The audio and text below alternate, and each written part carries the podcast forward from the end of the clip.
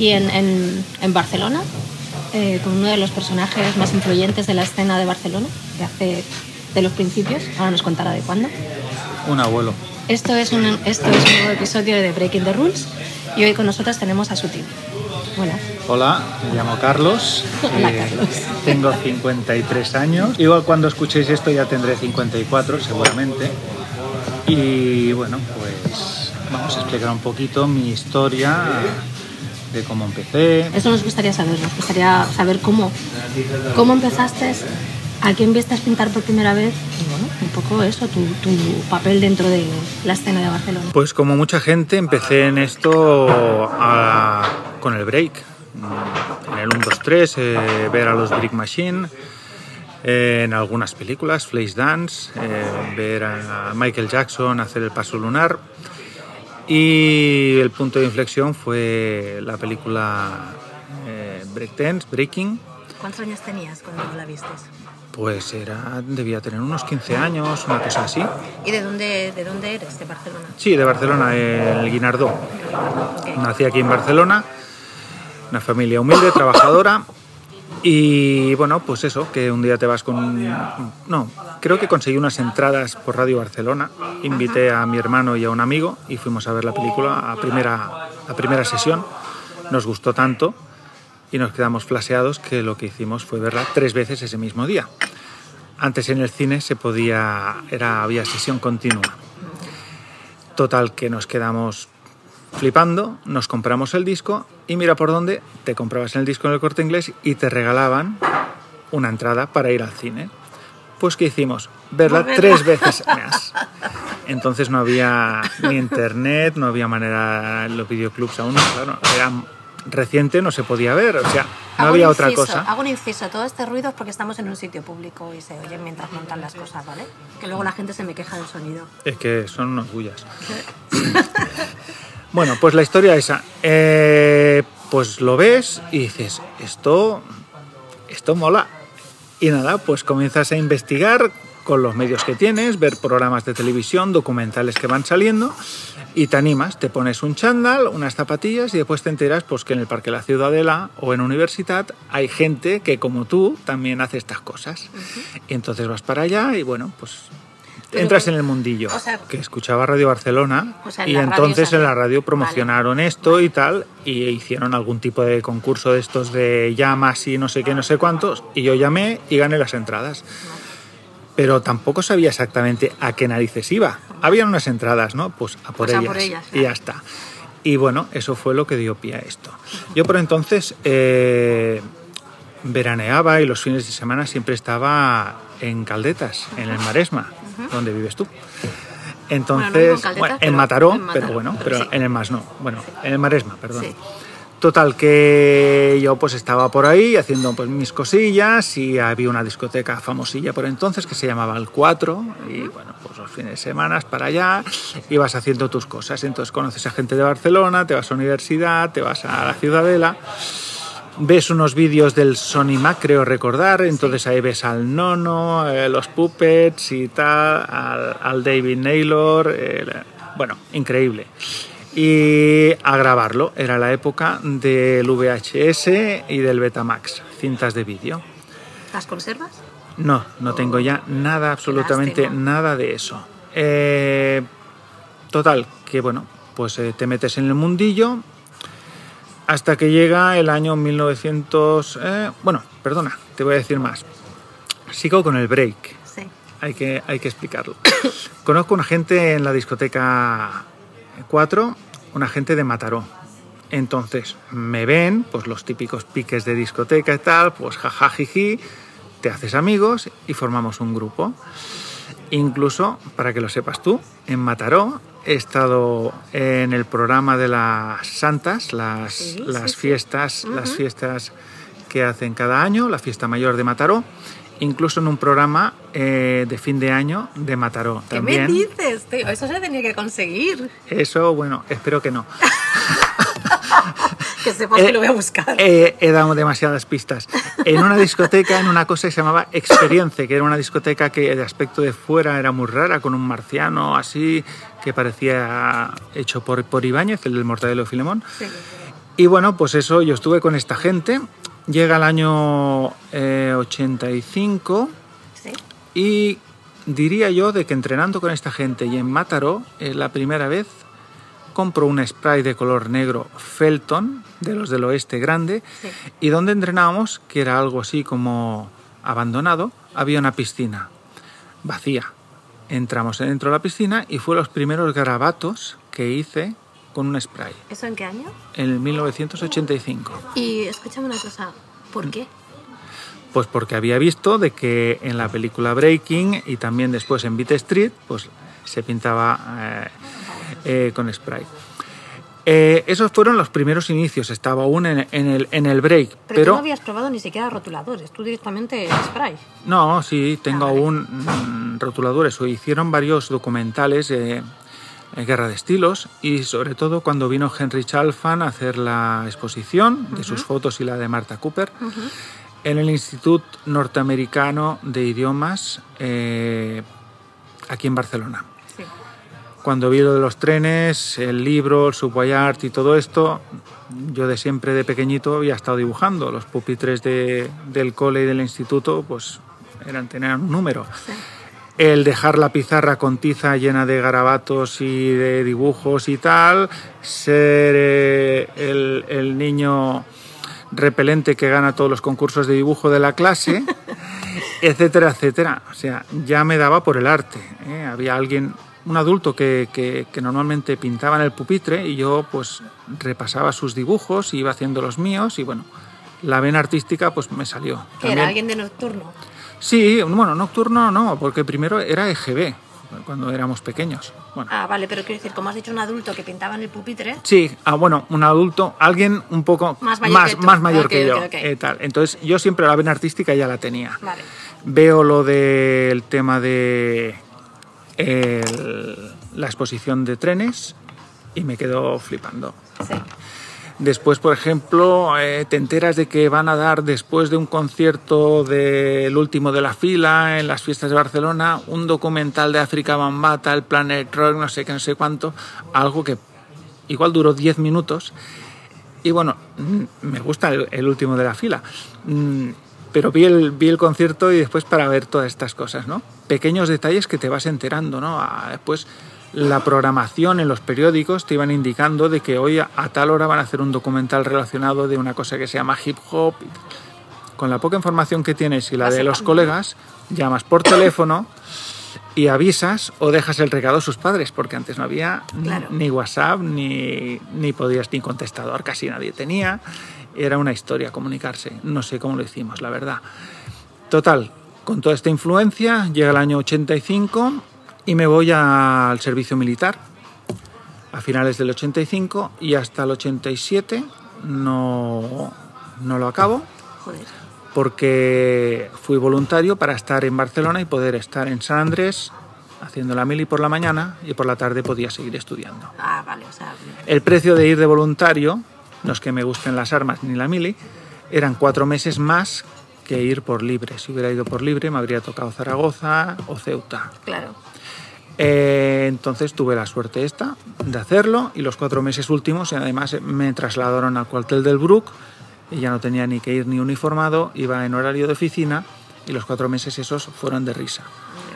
Total, que si estás en la mili, pues tampoco te puedes arriesgar a ponerte a pintar y hacer cosas, porque aparte de lo que te pueda pasar fuera, en el servicio militar, después te, arrestan por las cosas más tontas. Claro, Y arrestarte puedes quedar 20 días o 30 días encerrado en un cuartel.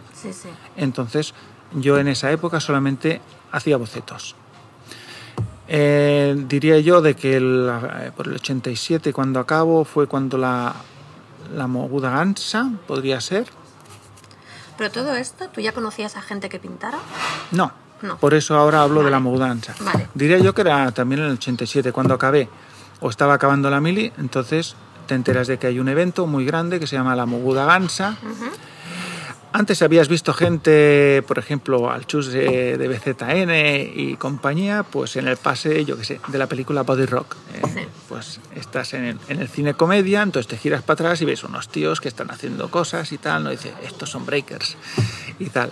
Y los tenía clichados de, de vista. Al de Naylor también, los breakers de Estudio 54 también los, los tenía muy controlados, porque íbamos a Estudio 54. Ya tenía ya 18, 19 años. En el 87 y 19.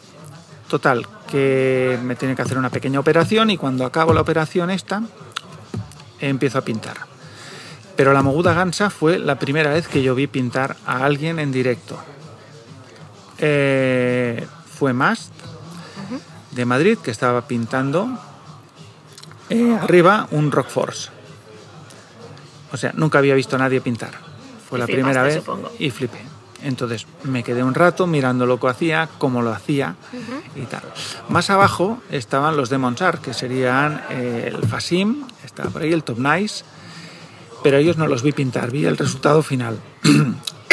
Durante ese día, pues entonces ya comencé a ver, y dice, "Ah, este es el del cine comedia, el Chus de BZN, después vi al Bitsky, vi quién era Kikumisto, comencé a ver mucha gente. Todo eso me dejó alucinado como mucha gente. Y aparte de ser el primer, el primer día en que eh, vi a alguien pintar, al día siguiente, sin gente, cogí una cámara de fotos que había en casa y me fui a hacer la primera foto de graffiti. El primer graffiti que fotografié, el de Mast. Una vez hecho eso, tenía ya controlado de los viajes que hacía yo de Barcelona a Caldetas por las vías, tenía controlado que en la zona de lo más, no, en Mongat, habían unos grafitis y tal, eran de Safe, eh, eran de Cash eh, y de Haze. Y fui también ahí, les dije a mis padres que me llevaran en las paredes que habían de las tres chimeneas, también habían ahí. Creo que eran Yendi Bully, era lo que ponían antes. Y comencé a fotografiar todo eso. Eh, vi lo que hizo Henry, yo no era fotógrafo, teníamos una cámara en casa, pues estaba cargada con un carrete color, lo tiré, después encontré otro carrete que había por ahí, estaba cargado, era de blanco y negro, lo utilizamos, como buen catalán se aprovecha todo. Y los primeros negativos, los primeros dos carretes, pues son eso, uno en color y uno en blanco y negro. Y eso sí que lo, lo guardas. Lo tengo aquí. Oh Dios. Bueno, este es el, momento, el típico momento que lamento mucho que esto no sea en vídeo porque no vais a poder ver lo que, lo que voy a ver yo. Bueno. A no ser que luego nos mande fotos. Yo puedo hacer fotos y puedo hacer fotos así como de momentos. Sí, esto lo puedes fotografiar. Vale, bueno, además es que se va a ver en esto, pero Pero podéis escucharlo. podéis escuchar que el tipo tiene aquí una de Bueno, todos estos son, son las hojas de negativos desde el principio, desde el 1987 hasta aproximadamente, supongo que serían 94, como en plan fluido, y algunos eh, de, de posteriores. Eh, muchos son de, de Barcelona, de Cataluña, y después de Alicante y también de Alcorcón, de Móstoles y de Madrid. Vamos, Eh, poquita cosa. bueno, después también más adelante ya hablaremos de, de otro, de otras cosas que hay en estos negativos. Todos están clasificados en hojas. Eh, los negativos están muy bien, pero antes se revelaban, los llevabas a una casa de fotografía, ahora también puedes hacerlo. Y entonces decías, pues tantas copias de esta, de esta y de esta. Sí. Entonces, ahora si tienes que escanearlos, necesitas un escáner de negativos, que aunque lo tengo, eh, los negativos están bien custodiados, pero se me comban. Claro. Y entonces la parte central queda nítida y los exteriores no. Entonces hay que utilizar algo mejor. Escanear negativos es algo muy, muy lento. Sí. Una vez los tienes escaneados, tienes que pasarlos por el Photoshop y tienes que ir haciendo cosas. O sea, es un Luego- trabajo de chinos, vamos. Bueno, eh, muy laborioso. ¿Y Luego re- estás en ello por eso? ¿O No, de tanto en tanto. Luego seguimos Sí, sí. con el tema. Pues em, Eh, estaba explicando el tema de los prim- a la primera persona que vi pintar un graffiti, las primeras fotos de Sí. graffiti, que las tenía simplemente para mí y me las guardaba. sí. En esa época yo era un breaker. ¿no? En la terminología b-boy no sé, ni la había oído hablar, ¿no? Y si bien mm, cuando visioné Beat Street vi, dice, hostia, esta gente va de otra manera. Dice, y las plumas y las cadenas y los pantalones bombachos y tal. Esto me han, me han cambiado la película. Y los digo. colorines, Y y los los- colorines, digo, bueno. Entonces comenzamos a, a- a bajar el ritmo de, de plumas y, y de, y de pinchos y tal. Por favor, Pero alguna- alguna foto de eso. Hay fotos, ya he colgado alguna, así Sí. con, con pinta lo que yo llamo zonesca y con, con todo el cariño del mundo y descanse en paz, que nos dejó, no sé si este año o el año pasado. El Coa eh, dice turbinismo. Turbinismo, pues mira, yo soy ozo- ozonesco, ozonesco, Ozonesco, bien, ozonesco. me gustan las dos. Pues gracias a ir un poco ozonesco, un día en la estación de, en el andén de la estación de Plaza Cataluña se nos acerca un tío con aspecto rockabilly y nos mira y dice, ¿vosotros sois b-boys? Eh, no le dij- dijimos un mande porque somos breakers y tal. Y dice, hostias, Mira, es que igual os interesa, digo, resulta que esta tarde dan una conferencia y viene un tío que hace unas fotos de trenes y tal, y a lo mejor os puede gustar y no sé qué. Digo, ¿dónde? Y en tal sitio. Y creo que era el Transforma 2. Y pues la de Chiripa me enteré de que mm, por la tarde estaba Checho, que creo que sale en Subway Art, eh, presentando obra que tenía allí. Y después también estaba un tal Henry Chalfan que iba a dar una charla.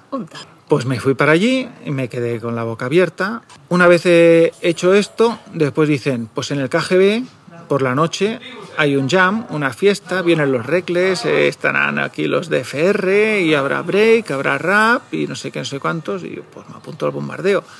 Y fue alucinante. Entonces, pues ahí también comencé a conocer a más gente. Eh, entre ellos al Mike, al Absure 2000, entonces al Chus eh, de BZN. Bueno, pues eh, los conoces, ves ahí la actuación y, flipas. Y dices, hostia, qué guay. Hablas con este, con el otro, conoces a Henry, te firma autógrafos, postales. Eh, Homeboys Crew estaban por ahí, también ves al Chino, al Chispas y mucha gente. Al Carlitos, o sea, vas pillando un poquito y digo, vale, esto los tenía controlado del break, estos los tenía de no sé qué, estos van de, hostia, estos visten de otra manera. Y nada, entonces dice, no, sí, nos reunimos normalmente los domingos en universidad. Digo, ah, pues muy bien. Como yo por libre había estado haciendo fotos, pues tenía unos álbumes un poco cutres, estos del Photoprix, eh, que pones la foto, cuatro fotos en un DIN A4 y lo tapas con un plastiquito, Sí. lo de toda la vida. Sí. Entonces me fui con un álbum de estos, donde recogía la historia del último año, y me voy para allá. Y nos lo saco hasta que veo que llega el Mike. Le saludo, hey, que estuvimos el otro día, tal, ¿qué pasa? Mira, que me he traído esto, y hostia. Entonces, pues te pones a ver las fotos con él, y en un momento, pues como si estuviera bailando, se formó un corro muy grande alrededor nuestro, y tal, y dice, hostia, que no sé qué, después viene alguien, dice, mira, estos son aquí de los de me presentan a Vitsky, me presentan al Chus, y estos son fulanitos, y estos son menganitos y tal, hostia, qué guay. Entonces, por edad, más o menos, con los que me podía relacionar, pues eran ellos, Claro. los que serían BZN después. Eran, eran de tu edad, los otros Eran de eran mi más edad. pequeñitos, ¿no? Yo empecé con la animalada de 19 años a pintar Claro. graffiti. Eh, la mili me pilló a mí con esa edad. ¿Qué le vamos a hacer? Oye. Es lo que hay. Sí. Pues nada, entonces te presentas, no sé qué, no sé cuánto, vas quedando con ellos.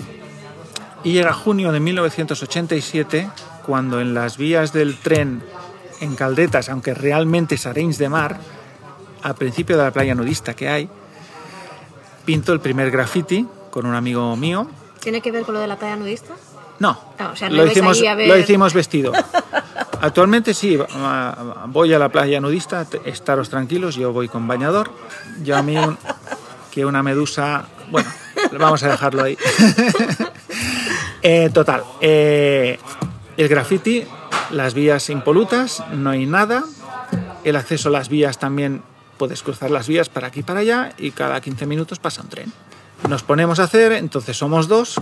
¿Qué ponemos? Dice, hostia, pues no sé. Es que la pintura es cara y tal.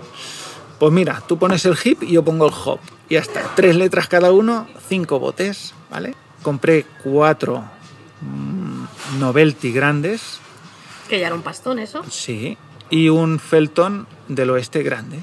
Eran esos cinco.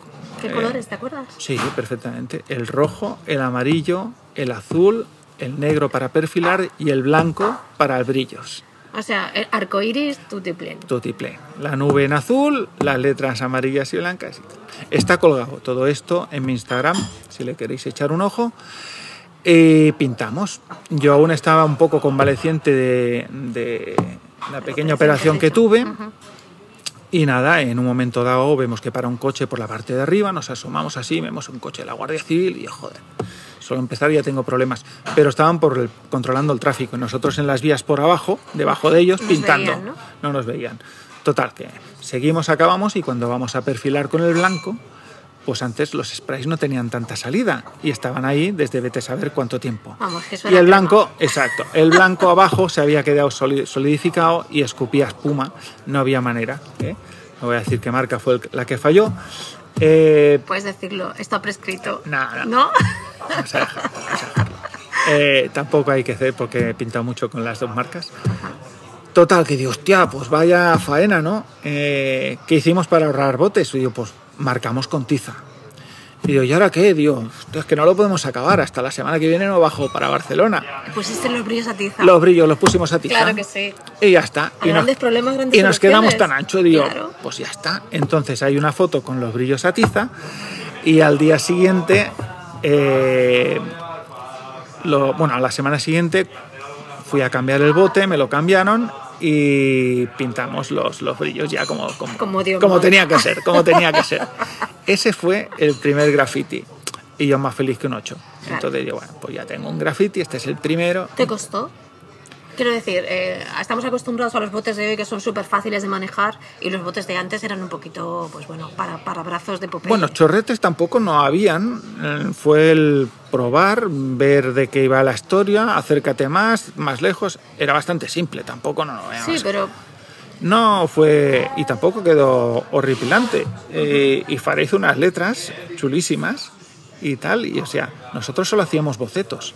En la mili eh, me suministraban gratuitamente, entre comillas, los edding y las tintas. Eh, yo estaba en oficinas y entonces siempre necesitaba pues tinta roja, tinta negra, eddings, lo que necesitaba, lo que necesitaba uno, lo y el ejército eh, que yo estaba sirviendo para la patria me lo facilitaba. Y entonces pues ah, ah, y el Tipex. Ah, claro. el Tipex líquido y el diluyente del Tipex eso era básico. Claro.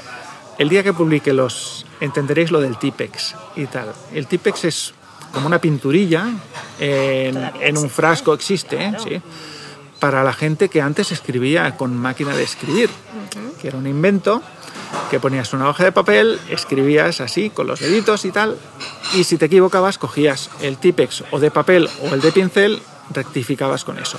El Tipex la ventaja que tenía es que era una pintura, era un pincel, eh, como un esmalte de uñas, la presentación era Sí, esa. sí, sí. Cuando se secaba le echabas unas gotillas de una especie de disolvente, un diluyente de la marca Tipex Y y ahí, sí. Entonces yo hacía los bocetos, los plastificaba y después encima le daba el brilli brilli a, a tote plain eh, con el Tipex. Entonces solo hacía bocetos. Eh, lo traspasamos eso a lo que fue el primer graffiti.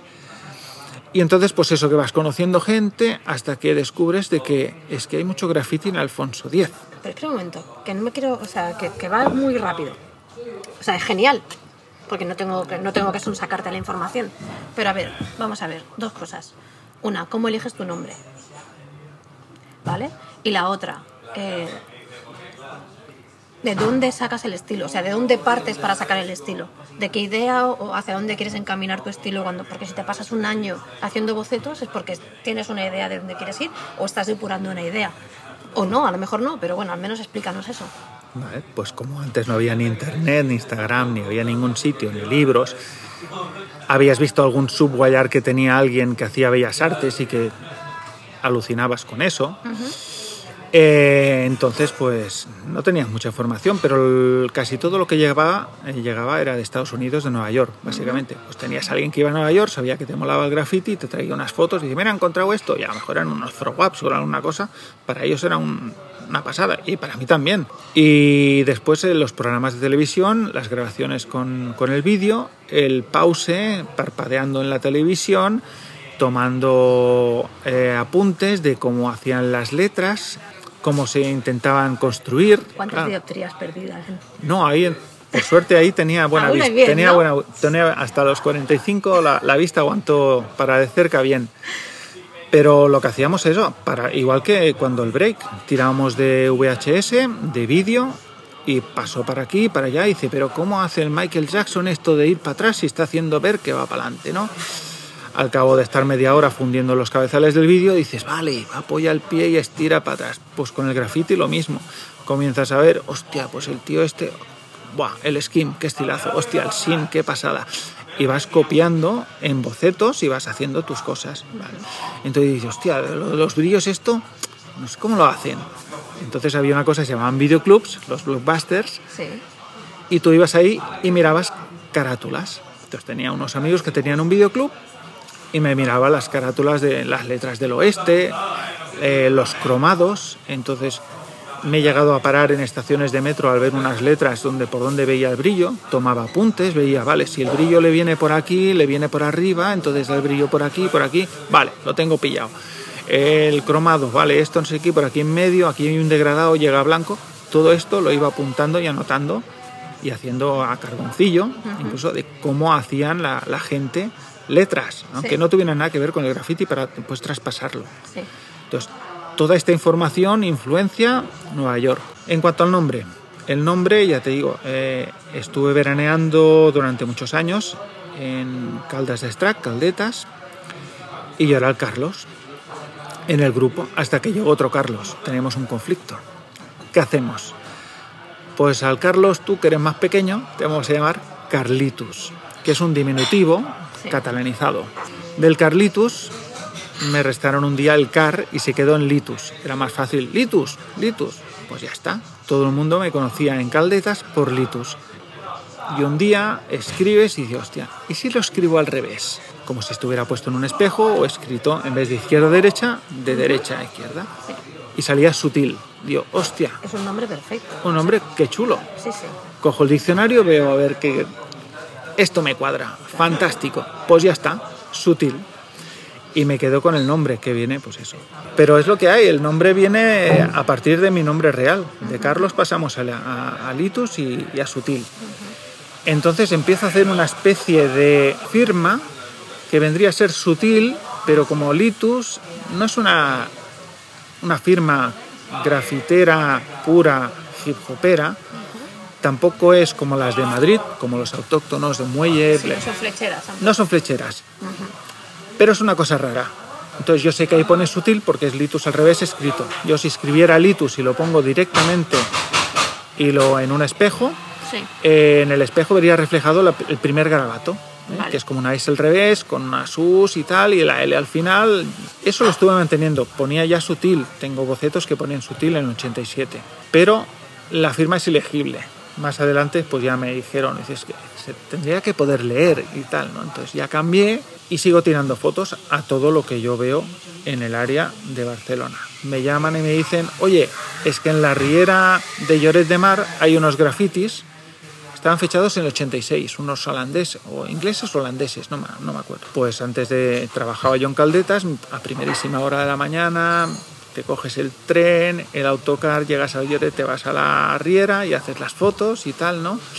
Y vas coleccionando fotografías a medida que te van diciendo, pues tú vas yendo para allá, ¿vale? Yo sin saber de fotografía, simplemente apuntando y disparando. Ojalá hubiera sabido. Entonces las fotos son como son, pero bueno, mejor eso que Mejor nada. nada, exacto. exacto. Y así más o menos iba ampliando eh, el álbum. La gente me, iba diciendo, ha pintado fulanito en tal sitio. Como dije, me enteré de Alfonso, Alfonso Deu. Sí. Fui para allí, me quedé flipando de la cantidad de obras, pues ya había visto por Les Eps, por el, el transbordo de Paseo de Gracia, las plantillas, ya iba viendo lo que era fierro, fosa, estratos y tal. Después los volví a ver ya a mano alzada en esa zona. Comencé a ver cosas de Mafia 2, en Dali, muchas cosas. Y digo, bueno, pues si la gente pinta aquí, yo también tengo que pintar. Y mi primer graffiti, aunque ya estaba todo bastante pillado, en uno de los callejones, ahí un día por la noche fui y puse un sutil que se leía con 3D y bueno, pues lo hago, lo acabo, igual empecé, te diría yo, a las 5 de la mañana. Casi no había nadie, alguien paseando el perro y tal, no sabía muy bien ¿Qué coño hacías ahí? ¿Qué hacía ahí? Un garabato.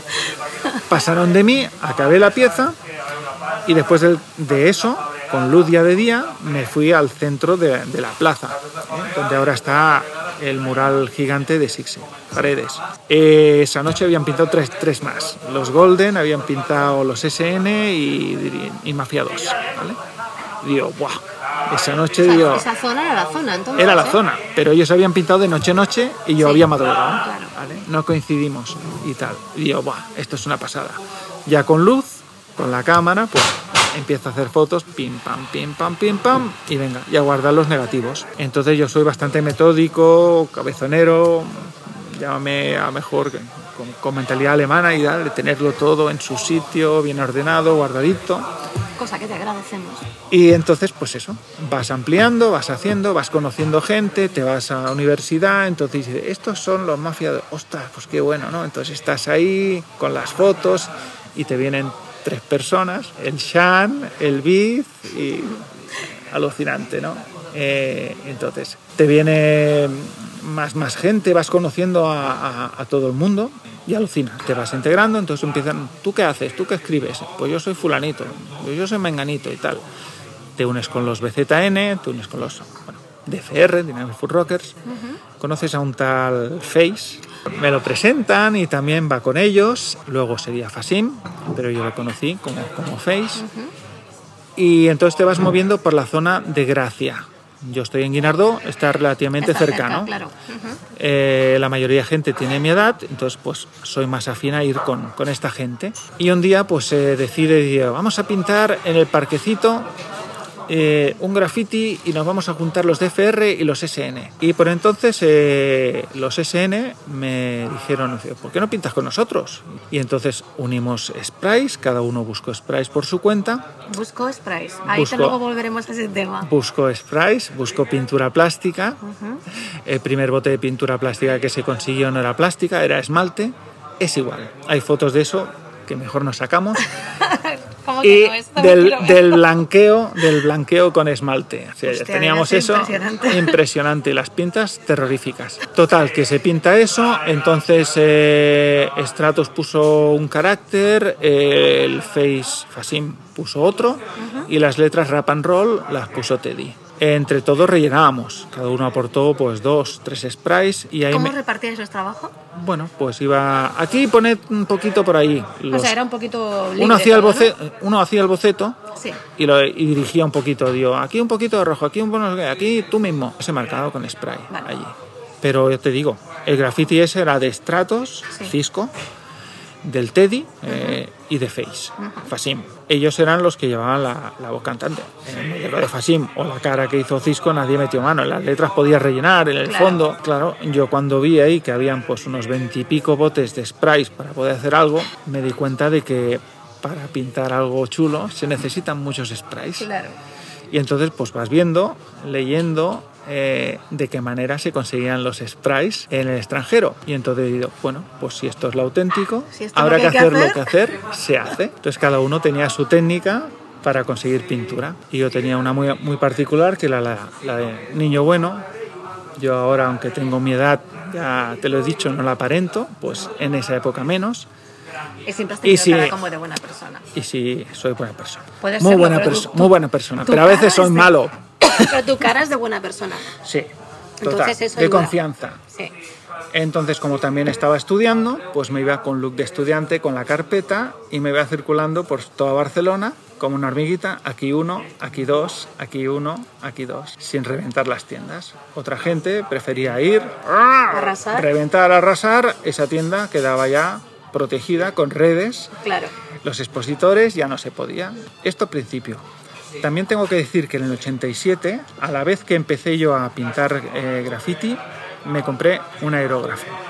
Y mi primer aerógrafo lo compré en Mataró. A la vez que empezaba a pintar con spray, le iba dando el aerógrafo. La ilustración me gustaba e iba pues Pero tú probando. siempre has sido autodidacta. Sí, prueba y fallo. A base de hostias uno aprende. Entonces guardo mi primera hoja de, de lo que hice con un aerógrafo, con tinta anilina, y parecía que tuviera Parkinson. O sea, era terrorífico.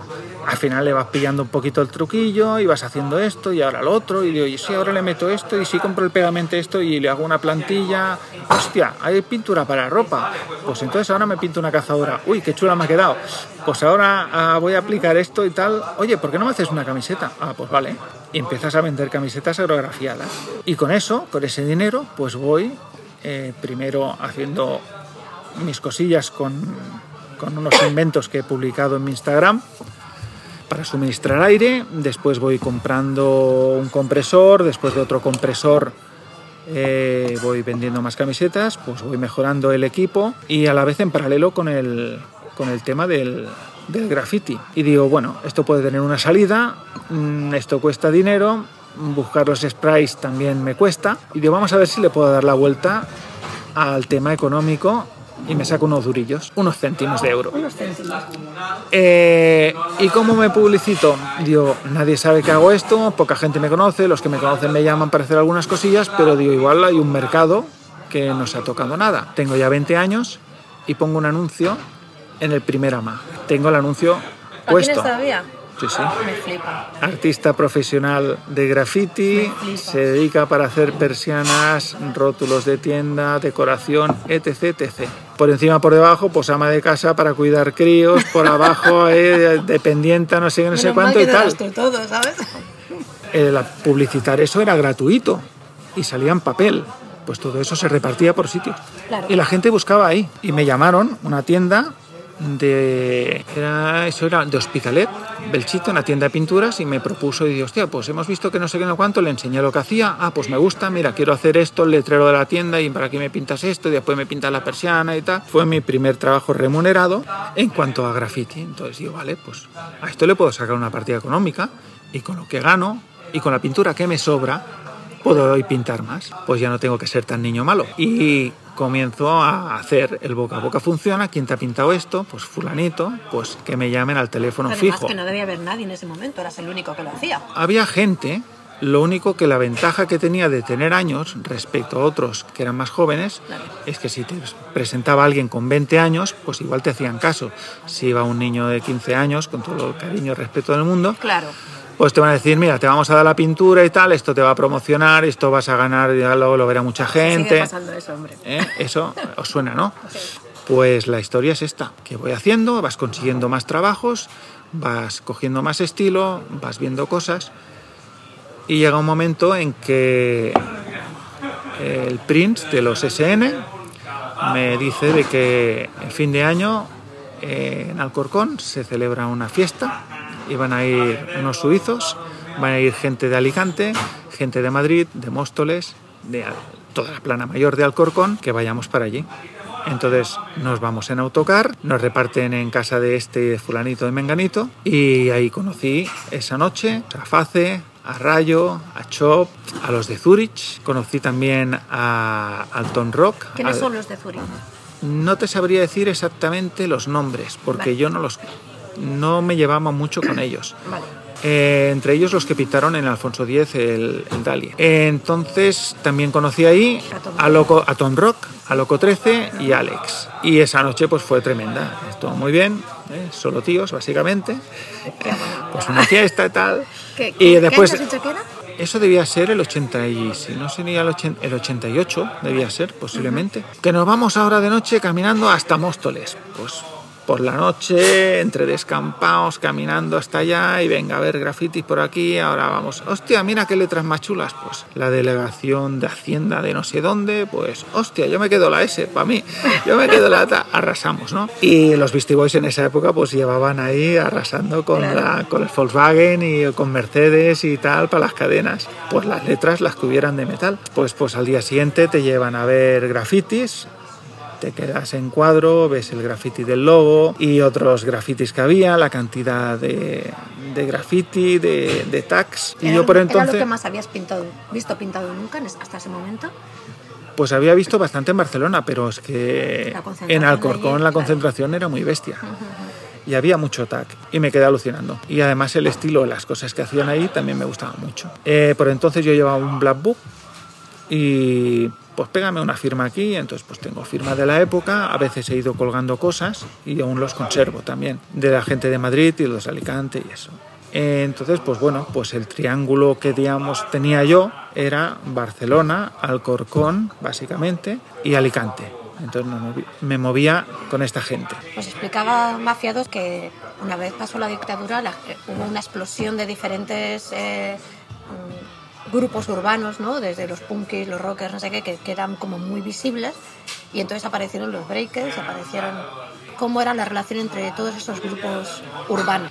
Bueno, antes, en la época en que yo iba al instituto, eh, lo que más visible veías eran punkis o heavies, por las estéticas y tal. Veías también gente que iban con unas vespas y unas muchos retrovisores en- en- y tal, y vestían de una manera peculiar, más inglesa, eh, los mods. Sí.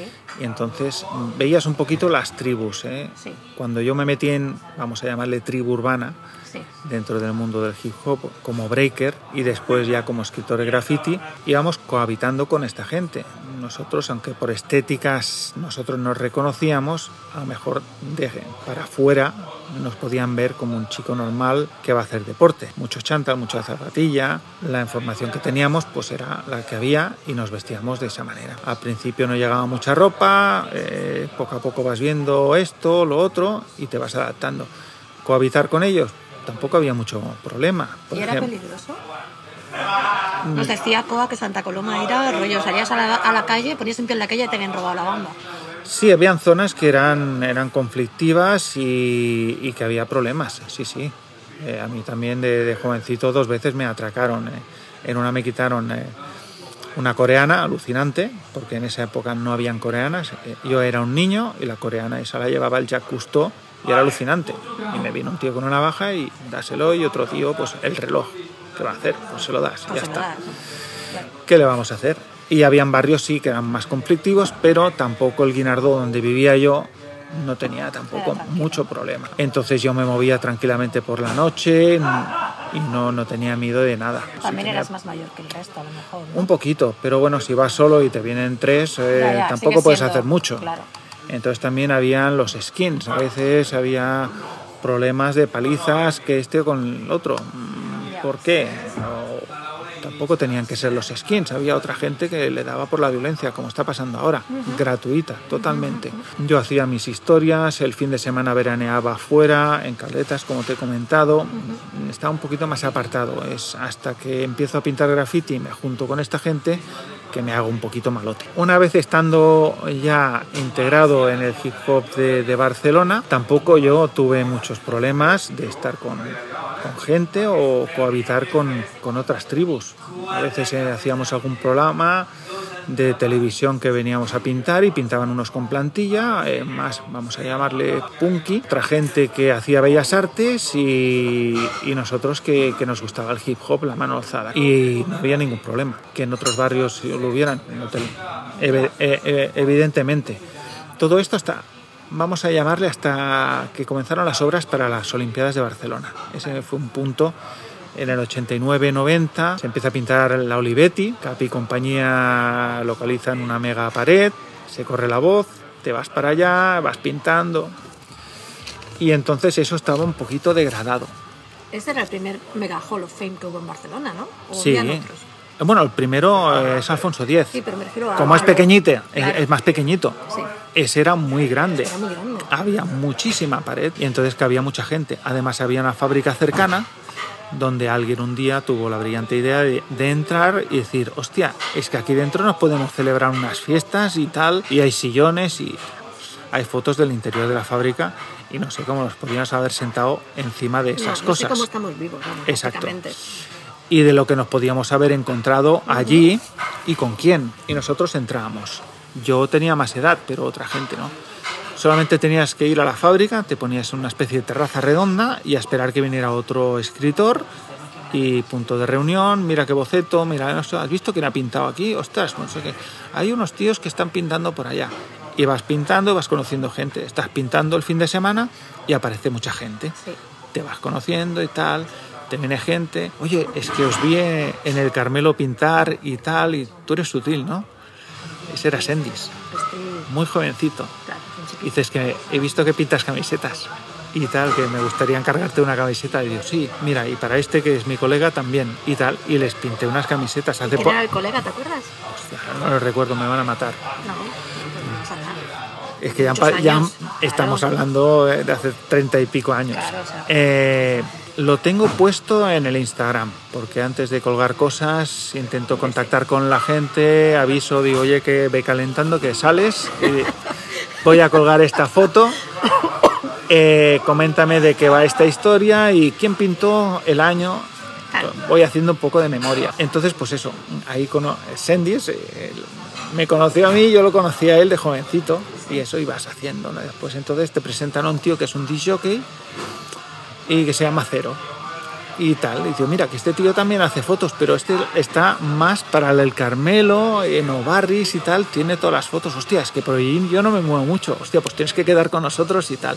Entonces te vas con él y eso, ¿no? Y vas, ah, pues esta zona lo conocía. Ah, mira, este es el Sendis, este es el chaval. Y bueno, pues vas pintando, vas haciendo. Esa época estaba estupenda. Hay unas fotos, eh, yo tengo un graffiti y le tengo mucho cariño, que es uno que hice con Inupié, eh, justo a camino entre Glorias y Marina. Y era una fábrica abandonada, pero a la parte de arriba tenía una pedazo de pared y una terraza donde podías subir. No sé cómo subimos hasta allá arriba.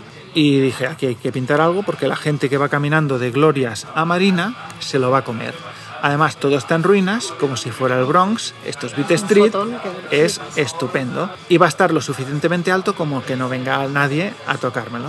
¿Vale? El que quiera, que se suba. Entonces, y hostia, que hay mucha pared. Y bueno, yo ya estaba con los eh, BZN y estaba pintando por ahí. Y me dice el chus, dice, hostia, ¿por qué no haces un BZN grande y tal? dice, mira, te voy a presentar un chaval que ahora va a estar con nosotros, que también tiene nuestra edad y tal, un tal Inupié. Y digo, hostia, pues qué bien, no sé qué, pues ah, yo soy tal Inupié. Hostia, ya he visto la- tal, las firmas, ¿no? Y tal, pues mira esto. Lo... Digo, pues mira, voy a pintar, hay un espacio enorme y tal. Y digo, ¿por qué no te haces unas letras gigantes de BZN de arriba abajo, de aquí al lado? Y dice, vale. Y pues el BZN y un Inupié súper grande. Y yo me hice ahí mi, mi sutil, mis muñecos, mis historias.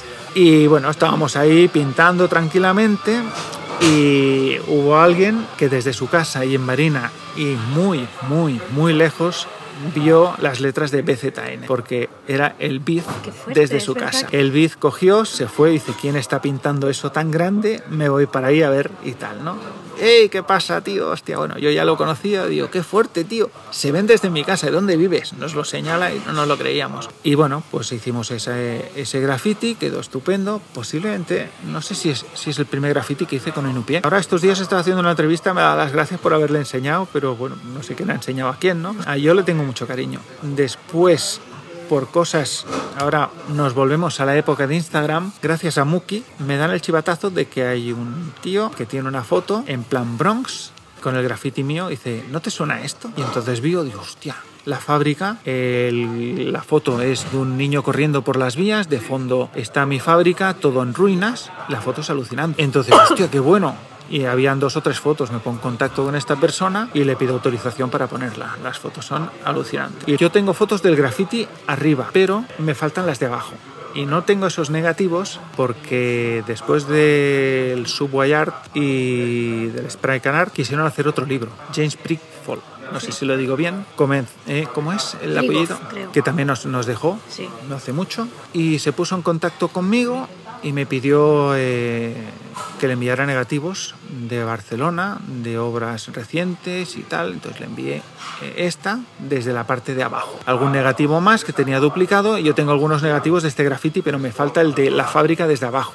El contexto que ahora he descubierto al menos en blanco y negro. Creo que Muki tiene la foto, pero hay que buscarla. Entonces me pidió eso, envié material de, de los Golden también, negativos, y después el libro, pues diría yo que no se hizo, pero los negativos se fueron para allá Y nunca has a saber de ellos. y nunca volví a saber de, de ellos. Pues eso, era en cuanto al, al contexto que estábamos hablando de si era peligroso, no sé cuánto. Vinieron las Olimpiadas, comenzaron todo lo que era el somorrostro, las, las partes de chabolas, el chabolismo, todos los descampados de glorias y todo esto. Lo dejaron bien chulo, hicieron las rondas, le lavaron la cara a Barcelona, vino el Dream Team, mogollón de guiris. eh, y la Barcelona cambió. Teníamos una estética, unos sitios, unos lugares y ahora ya todo está demasiado bonito. Sí. Total que bueno, pues las, las Olimpiadas pasan y se van buscando otros sitios más tranquilos, vas haciendo más trabajos, vas consiguiendo más pintura, no te vas a quedar corto, siempre tienes que pedir un poco de pintura Siempre de más. Tú lo vas haciendo, vas, a- vas contactando con gente, incluso esta semana en el Instagram lo he colocado. Ahora estoy colgando fotos en Instagram de qué pintas llevábamos, qué ropa. Increíble. Están algunas muy buenas, este sábado voy a poner una estupenda. No te voy a decir ahora el qué porque ya habrá salido antes de que se publique esto. Vale.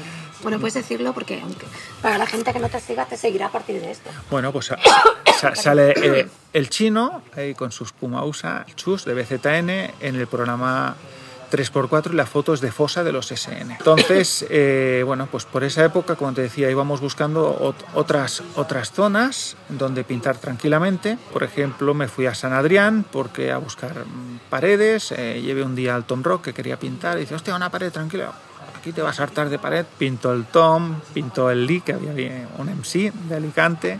Yo ya me aburría de tanto estar ahí y tal. Pues venga, voy a hacer una plástica aquí y un perfil. Pues me hice también un sutileno por ahí. Y bueno, pues íbamos ampliando. Y el Tom, ese día había, había mucho viento, íbamos pintando. Digo, déjame que voy a ver si hay paredes por aquí. Y encontré una donde hice el sutilmente con el, con el Alien eran las paredes que me gustaran, que me gustaban, que tenían una altura y se cerraban, o sea que hacías hacia- hasta arriba y hacia los lados, no quedaba la parte de arriba sino totalmente lisa y rebozada y ahí hice tres grafitis y era entre comillas mi, mi pared y bueno pues eso eh, vas consiguiendo trabajos eh, una cosa sale con la otra trabajas en- te contacta alguien te dice vas a hacer una, una exhibición eh, para la casa diésel en el Otto Zuts pintas por la tarde y rematas eh, con spray en un momento dado que te avisaremos Ya, como Trae- de... Exacto. Tú vas, pintas, lo dejas a medio hacer, pero para no llenar todo, todo el espacio lleno de pintura y dejarlo todo, ya sabéis cómo queda, eh, estáis un cuarto de hora pintando por ahí y hacéis eh, el show. Y yo, vale, digo, tráete a alguien. Entonces me, me llevé a Inupié. Entonces explicaba la batallita de, del mono diésel que nos dieron, ¿no? La casa diésel nos dice, oye, no sé si os lo han dicho, pero tendréis que pintar con nuestra ropa. Entonces refunfuñamos un poquito y nos sacan unos monos de aviador. Tenían, tenían todo tipo de tallas y dice, vale, pues este te va bien a ti y este te va bien a ti. Y dice, perfecto. Y también os tendréis que poner esta gorrita, ¿no? Pues era una gorrita normalita, corriente, con el, con el logotipo de, de diésel, del moicano, pero el mono era alucinante. Cuando ya estábamos así vestidos, dice, lo siento mucho, digo, pero cuando acabe el evento nos tenéis que devolver las gorras. Entonces nos miramos el Inupi y yo, nos aguantamos las risas. Claro, rollo, ya te la puedes quedar, vamos. Ningún problema, te la, puedes, te la puedes quedar, que no la vamos a manchar para nada. Y tuvimos durante unos cuantos años sacándole partido a ese mono que era precioso. Y lo utilizaba también para pintar en eventos. Y, y bueno, pues estás ahí pintando. Y, y en mi caso, Zeus no hace mucho contaba que los colores que yo utilizaba, que tenía más acceso, Sí, eh, que cómo que- me lo montaba, ¿no? Claro. Yo tenía la ventaja de tener más edad que ellos. Al tener más edad, yo lo he explicado antes, puedes dirigir, dirigirte a, a un negocio, a una tienda, a una discoteca, y bueno, ya no te miran como un niño. Sí. Entonces, pues vas haciendo y vas pidiendo. A pesar de que 20 años, Sí, bueno. ¿sabes? yo- Pero bueno, la diferencia de edad valía para eso. Entonces te servía. Tú vas con tus fotos, mira, esto es el graffiti, vas con esto lo hago yo, esto hace otra gente, hostia, esto está de moda, esto no sé qué, no sé cuánto, esto cuesta tanto y la pintura te va a salir por tanto. Entonces dices, ¿qué hay en el mercado? Pues teníamos los spray color. La caja de colores alpino, pues habían 24 o 40 colores como mucho, no lo recuerdo. Después estaban los novelty, poco más de lo mismo. Felton también tenía gama, pero también tenía gama de auto para pintar coches. Y entonces tenías metalizados, platas de colorines. Había veces que salían verdes, azules, así Sí. tal, ¿no? Lo que se encontraba. Y después habían los duplicolor con sus frambuesas y sus Preciosos, rosas, sus violetas. Entonces, pues el duplicolor que yo compraba eran esos los colores que no estaban en la otra marca. Claro. Duplicolor, duplicolor era inaccesible. Claro, era Pocos- carísimo. era carísimo. Los sitios donde había eran difícil. Ya estaba mucha gente los ya había pitado tiendas. Sí. Eh, la única manera de conseguirlos eran a base de hacer trabajos y de tener la pintura. Yo no recuerdo cuando, para comprarme un rosa que me flipaba, estuve ahorrando, no sabes cómo, porque El otro día pi- mm, colgué una foto de mi sobrino eh, disfrazado de mí y Ah, el niño, pues ¿qué vas a llevar? Pues lo que tenía la envidia de la, de la gente, ¿no? Me Los duplicolor de, de violetas y, y los rosas y los frambuesas. Qué que- guapo que se disfracen de ti, tío. Esto es Claro. genial. Por, por suerte el chico no eh, tuvo otro camino y ahora se gana bien la vida haciendo otras cosas. Y bueno, la foto estaba chula y la quise poner y sobre todo también por estética y, y por el dupli ¿eh? Claro. y tal. Pues mira, Zeus, ya tienes la respuesta de por qué. La no- historia era porque utilizaba esos colores, qué acceso era. Claro. Simplemente eh, conseguía trabajos y en los trabajos pedía pintura y en la pintura sobraba y yo cogía colores chulos. ¿Y, y mezclabas colores tú para conseguir otros tonos o no? Inventos. Había gente sí que dice, mira, si disparas estos dos sprays a la vez, en el aire se mezcla y tal. Parece una tontería. ¿En serio? ¿En serio? Pero ese sistema en aerógrafo sí que existía. Había una máquina que se llamaba Michelangelo, que consistía en tener como una cuatricomía. Tenía cuatro aerógrafos que pulverizaban en el aire. Y te hacían impresiones, querías pintar un capó y tal, de, de coche y tal, pues ponían la foto y te iban sacando el color. Después en aerografía había una cosa que se llamaba chamaleón y también te combinaba colores mm, y por mezclas. Si tenías un, ama- un amarillo y un rojo, podías decirle quiero este naranja más hacia aquí, más hacia allá. Con unos sistemas un poco raros te lo, te lo hacía. Y te fabricaban el aire y tal. Cosas así raras. Se probaban mil y una tonterías. Eh, los capuchones que venían del spray color eran horrorosos. Pero a veces dices, hostias, con el Forza este de limpiar el horno, le va bien a los Felton. Qué bueno, no sé qué, no sé cuánto. El Face eh, ha pintado unos grafitis y tal, y miras los trazos, digo, pero ¿con qué ha pintado este hombre? Digo, si ya daba rabia pintando con, Sí, con lo que con fuera. lo- con lo que fuera, Sí. eh, tenía una técnica, un estilazo y un control alucinante, los demás mirábamos, encima ahora sale una definición, un trazo, digo, esto, esto es muy raro. Comienzas a investigar, la gente obvia, pues como ahora los que van a buscar setas al monte, digo, sí, sí, por la montaña, para allá, para allá, ¿no? Entonces, secretismo hasta que al final das con un bote de la marca, diría yo que era Limpex. Entonces, pues nada, es tan simple de que mirar la dirección, dónde está esta gente, te vas, vas indagando hasta que encuentras el distribuidor. Una vez encuentras al distribuidor, le dices, mira, yo me dedico al graffiti, quiero comprar la pintura y tal, hostias, que no te la podemos vender directamente. Dice, bueno, tampoco nadie se va a enterar, soy el único que ha venido aquí, ¿no? Dice, sí, y yo, pues ya está. Una caja de esto, una caja de esto, una caja de esto. Ellos encontraban a veces eh, en, en algunas tiendas, hostia, encontrado un marabú, ahí tenían un Krylon, aquí tenían no sé qué, a la que se enteraba alguien que tenía y, y podía, los cogían y los compraban todos y se acababan limpios. Entonces yo, pues directamente iba para allá y tenía mis historias y mis contactos. Tu revista CPC, pues fue un antes y un después para, para la mayoría de la gente. Tener todo en una revista, todo lo que estaba pasando, debía ser un bombazo. Entonces, ¿cómo se te ocurrió hacerla? Cuéntanos un poco de dónde salió la idea, cómo la hiciste, etcétera, etcétera. Bueno, ya he comentado de que desde el 87 empecé a fotografiar todo lo que podía ver eh, de graffiti en Barcelona, en Cataluña. Hacía algún viajecito a, a Alcorcón, también a Alicante, pues entonces vas conociendo gente, pues uno no trabaja o trabaja en algunas cosas más precarias y todo esto es un dinero. El hacer las fotografías, el comprar los carretes, comprar una cámara, en hacer revelados, en cartearte con la gente, carta certificada para que no se pierda eh, lo que estás enviando. Eh, todo esto era un dinero y cada vez eh, subía más. Y digo, pues esto hay que hacer alguna cosa para, si no sacarle un rendimiento económico, al menos sufragar los gastos. Te digo, bueno, mm, digo, vale, eh, el tema es eh, que antes de este fanzine ya habían otros. Eh, Rodri, por ejemplo, hacía uno eh, en un DIN A5. También el Safe y el Haze hacían, hacían uno. Entonces ya habían otros eh, fanzines que más o menos mm, reflejaban la, la historia y todos eran a base de fotocopias. Un fanzine auténtico y cutre de la época pues se hacía fotocopias y en blanco y negro. Entonces pues nada, cogías las fotos, las escaneabas, bueno, las, l- hacías una fotocopia, hacías un original, con el máster eh, te ibas a una copistería, entonces negociabas un precio y dices, mira, voy a hacer 100 números de esto, tiene tantas hojas, entonces de cada una necesito esto, que esté puesto por aquí, por allá y tal. Cogías, eh, yo decidí empezar con un DIN A4 y en blanco y negro. Total que tramaba las fotos como podía, el Rodri me decía, pues esto lo hago así, con esta cacharrito y tal, para que después cuando aumentes la foto no pierda tanta calidad como si lo hicieras directo. Esquina de escribir, rotulador y, y bueno, y mucha paciencia. E hice los primeros, los, los grapaba, además no, no he era un DIN A4, no hacía un DIN A3 doblado, como sería una revista, era más cutre que eso, y eran apiladas las hojas y grapadas por, un, por, por tres grapas por los extremos. Todo eso lo hacías tú. Exacto. Ahora mismo en tus manos tienes el número 1, Que estoy flipando.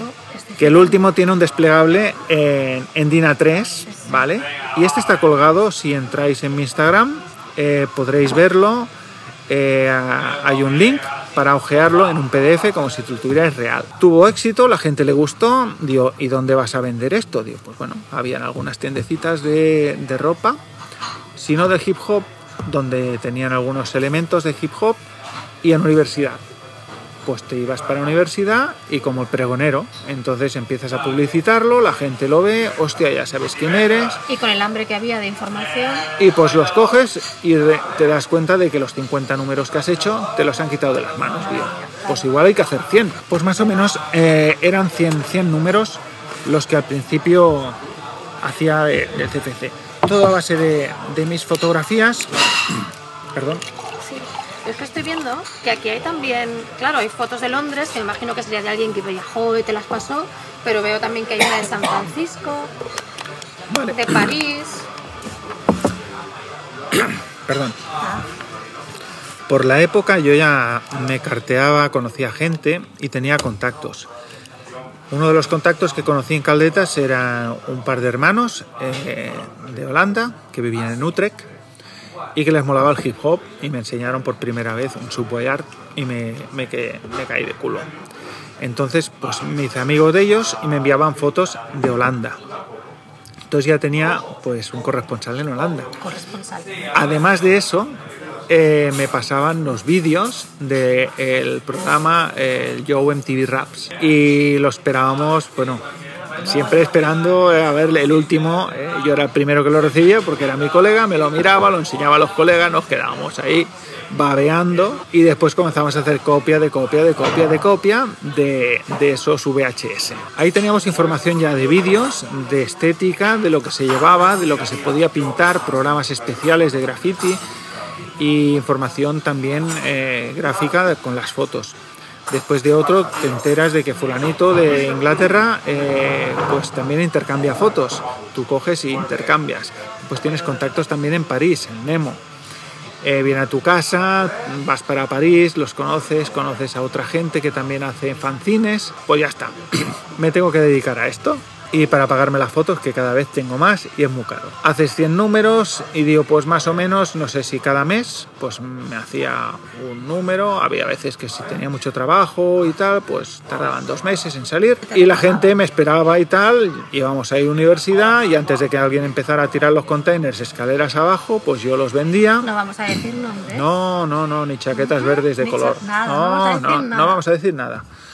Entonces, eh, la historia esta, pues yo vendía ahí mis, mis fanzines. Después estaba el Cero, después estaba otra, una tienda de, donde vendían artículos de ropa americana, el Stateland. Y hasta comencé a co- a colocar un poco de publicidad. Digo, bueno, oye, mira, yo te pongo aquí, te publicito esto, y a cambio me los vendes tú en tu, en tu tienda. Es un reclamo para que vengan a buscarlos aquí y cuando estén aquí, pues verán lo que Tu tienes. visión. No cobraba dinero por no, ello. no, no. pero me refiero que, es, que tienes Pero me, buena ven- visión me, de- me vendían el fanzine Claro. y yo les publicitaba en así, en plan un poco de, de chichinabo. Y la funcionaba, pues les llevaba clientes, los clientes compraban mi fanzine y todo el mundo contento. Entonces comenzaba a, a recibir cartas de gente, contactos, llamadas de teléfono, oye, que me han dicho que tienes esto, no sé qué, ¿de dónde eres? De Sevilla, yo soy de Madrid y tal. Y hostia, pues habrá que hacer algo al respecto, pero yo soy un escritor de graffiti, soy malote. Digo, no puedo poner mi dirección así como así. Y digo, voy a ver de qué va esto del apartado de correos. Entonces me voy a correos, pregunto, digo, oye, ¿esto del apartado cómo funciona? Pues nada, pagas este dinero por un año, tienes aquí autorización para tal, tienes un número y lo que llegue se te pone por aquí detrás y tú tienes la llave y por delante eh, es como unos buzones, eh, tú puedes abrir y mirar si hay algo. Y hostia, pues muy bien, pues más gastos, ¿no? Había que pagar un apartado de correos. Lo compro, lo tal, voy haciendo y entonces comienzo a publicitar y en mis grafitis eh, también ponía apartado de correos tal y pascual por si esa foto llegaba o el fanzine llegaba. ¿Qué pasa? Que los primeros se hicieron en Dina 4, pero me llegaban oídas de que dices, "Mm, tu fanzine Bueno, de hecho, se está fotocopiando a tutiplén, o sea que mucha gente hacía copia de copia de copia de copia. en el número cero ya hay un importante. Si no te lo vendes útil, te están tomando el pelo. Ahí está. Además de que te llevas una copia de segunda generación, copia de copia. Ya Exacto. lo estabas dejando bastante claro. Sí, ¿eh? yo ya sabía por dónde iban los tiros. Hacer una fotocopia de una fotocopia, pues igual que los libros.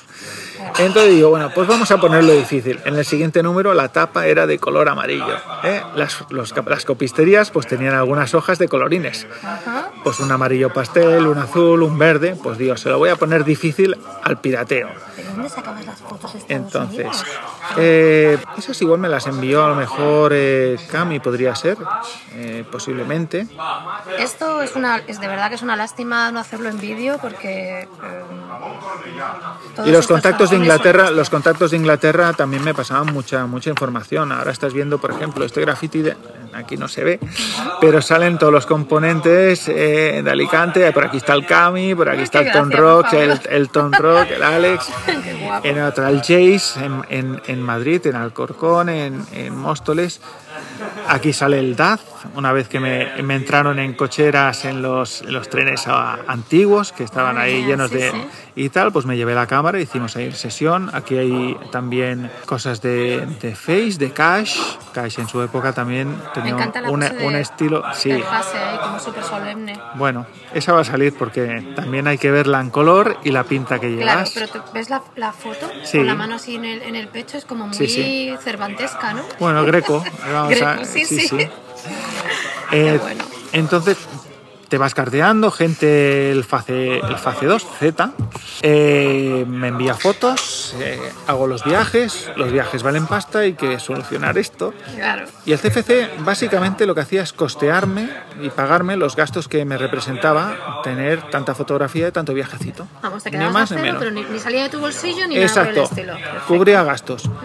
Además daba una información, me daba a conocer y bueno, de tanto en tanto también había gente que de otras ciudades, o Sabadell o Mataró, contactaban conmigo, pues te hacías amigo de ellos, entonces tal, y bueno, pues oye, que tú eres más mayor y vamos ahí, que queremos hacer un trabajo, no sé qué, te llevaban como buque insignia delante y tal, para que no les tomaran el pelo, y se iban haciendo las cosas así, como podías, te Claro. buscabas la vida. Básicamente el CFC sirvió para eso. Después poco a poco fue, fue mejorando técnicamente. Como ya estaba harto del pirateo, pasé del DIN A4 al folio. Digo, cuando tú vas a hacer fotocopias, normalmente te lo hacen en, en, en DIN A4, el folio es más largo, digo, pues os va a salir cortado. Claro. O sea, era para fastidiar lo más posible. A 200 pesetas. Sí, sí, sí. Entonces, 125, claro, es que... Una vez tienes el, el apartado de correos, puedes publicitarte para que desde otras ciudades tuvieran eh, la posibilidad de conseguirlos por suscripción. Pues te apuntas ahí para una suscripción de un año, tanto dinero, no sé qué, pues cada número que salga te lo envío. Y entonces tenía, pues a lo mejor dos o tres contactos en Madrid, alguno en Sevilla, otro de Bilbao, alguno en Alicante. Y entonces te llegan oídos y dices, hostia, en Madrid todo el mundo tiene el CFC. O en tal sitio tienen también el CFC. O en el barrio tal, en Sabadell no hay ni uno que no tenga. Yo, pues yo solo hago 100 números, 120. Aquí no me salen los Y no me números. salen los números, aquí me están pirateando. ¿Qué le vamos a hacer? Es lo que, es lo que hay. es- es lo- o sea, La gente, la Claro. gente era humilde, se buscaba la vida y ya está. esto es en el número 2, que es un especial Navidad, hay una... La portada es de Fat de Mataró. Pero aparte de eso, aparte de eso, dentro hay una, un mini artículo, por decirlo de alguna forma, que es seguridad, la seguridad inteligente, que hablaba de los Protexa. Sí, pero, bueno, yo le hacía el, el cachondeo. Eh, teníamos a los JJ, un par de vigilantes de una empresa de seguridad que pusieron expresamente para el tema del graffiti. Sí, sí. Entonces ya ellos nos conocían, nosotros los conocíamos y bueno, era el gato y el ratón. Entonces, Claro. la empresa se llama Protexa y yo hice la gracia de pues poner Prosexa. El dibujo era un aguilucho y el aguilucho pues ahí lo tenía eh, con los huevos al aire y tal, ¿no? en plan eh, cachondeándome. Incluso hice algún, algún graffiti donde salía lo de Prosexa y me metía con ellos y tal. Bueno, yo no era tampoco prolífico en el, en el bombardeo, tampoco nunca he pintado un tren, eh, un metro, perdón. Pero No, un tren sí. tren sí Ah, ahora te iba a preguntar por eso. poco hasta que se acabó el tema. Entonces, bueno, básicamente la historia de, del CFC era esta y a la que te vas animando, pues igual que ahora con el Instagram, vas cogiendo a gente TV, contacta contigo, tú contactas con otro y dices, hostia, fulanito me ha contactado, a ver qué hace este tío, hostia, este es interesante, este lleva a este, este te lleva a otro y vas ramificando y conociendo contactos de gente en el extranjero, desde Australia, desde que Bates and Romance te dicen, hostia, queremos venir a Barcelona a, ver jugar a, a Laudrup y a pintar, ¿no? Yo tenía el problema de, del idioma. Pues tenía que buscar a alguien que supiera inglés, que me tradujera y tal, pero iba haciendo mis cosillas. Te compras tu primer ordenador, que solamente me servía para poder apuntar qué fotos le había enviado a fulanito o a menganito, registro, ¿no? un registro siempre con la confianza de que te devolvieran, sobre todo los negativos. Después, y en general sí, supongo. sí, La gente era bastante honesta. funcionó bastante. Solo me falló uno al final, entonces vas enviando cosas y hay gente que te enviaba también fotos y tú esperabas que las fotos originales pues te las devolvías. Te devuelvo tus 100 fotos de todo el mundo y yo te entrego 100 fotos mías para que tú las puedas Por esa época yo ya tenía un negocio y tenía un pequeño estudio, vamos a llamarle casero fotográfico, donde hacíamos muy artesanalmente fotos de foto. Las poníamos en vertical, con unas luces que teníamos, una buena cámara reflex, íbamos afinando el enfoque, íbamos tirando fotos de fotografía. Pues lo mismo que haríamos ahora con el teléfono. Intentábamos buscar que la, no hubieran brillos y tal, perdían obviamente un poco de calidad, ¿eh? por entonces no tenía escáner de color, de, de blanco y negro, y nos buscábamos las vidas con eso. Todos esos negativos de todas esas fotos las tengo. Entonces conocí a esa gente, pues, a Circle, Al Bates, todo lo de Motu, Bandó, mucho Ay, de mira. París. Yo no voy hablando porque estoy mirando todos los, lo- los CFCs que, ha- que ha traído para que vean.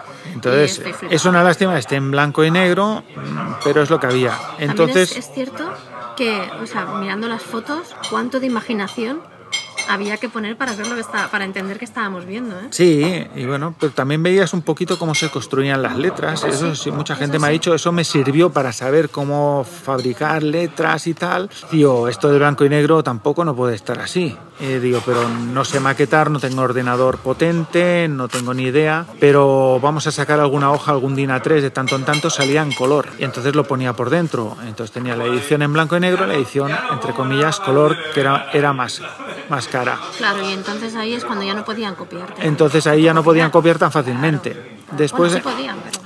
más adelante también dije, bueno, pues en vez de hacer esto que sale muy caro, lo que voy a hacer es elegir cinco fotos del número y juntarlas en un sobre eh, directamente, la foto original, en un 10x15. Entonces eh, la gente pues podía tener la, la fotografía de, de alguno de los grafitis de dentro.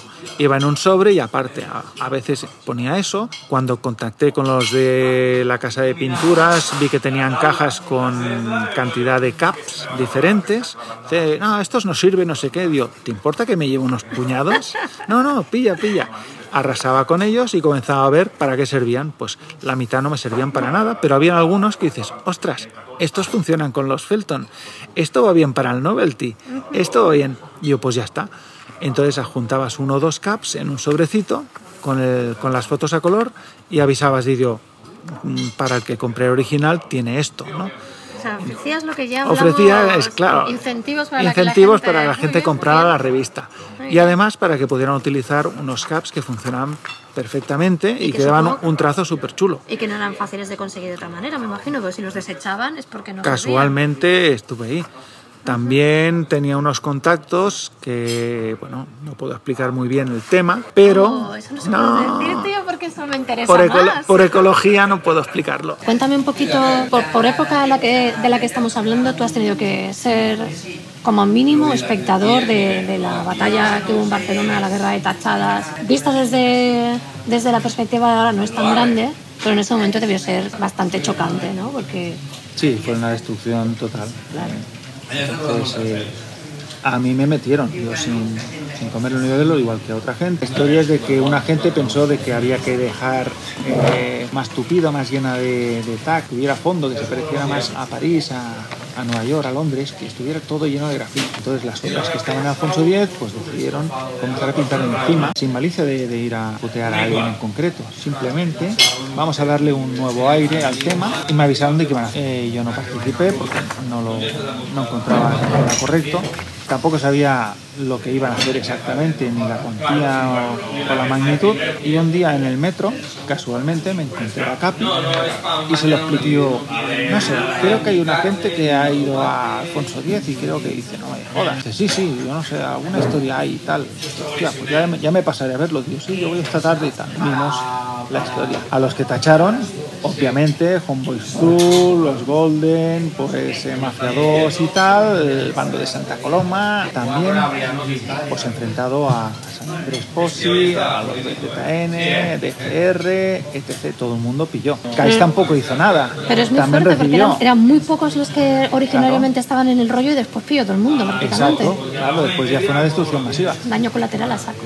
Yo encuentro de que tal eh, me han tachado y tal, se llaman de que yo era de ese bando, o sea, me habían metido, claro, soy de ese bando. Sí, pero no yo no empecé y Claro. tal, y recibí, digo, bueno, pues si yo recibo, obviamente tú también vas a, vas a recibir.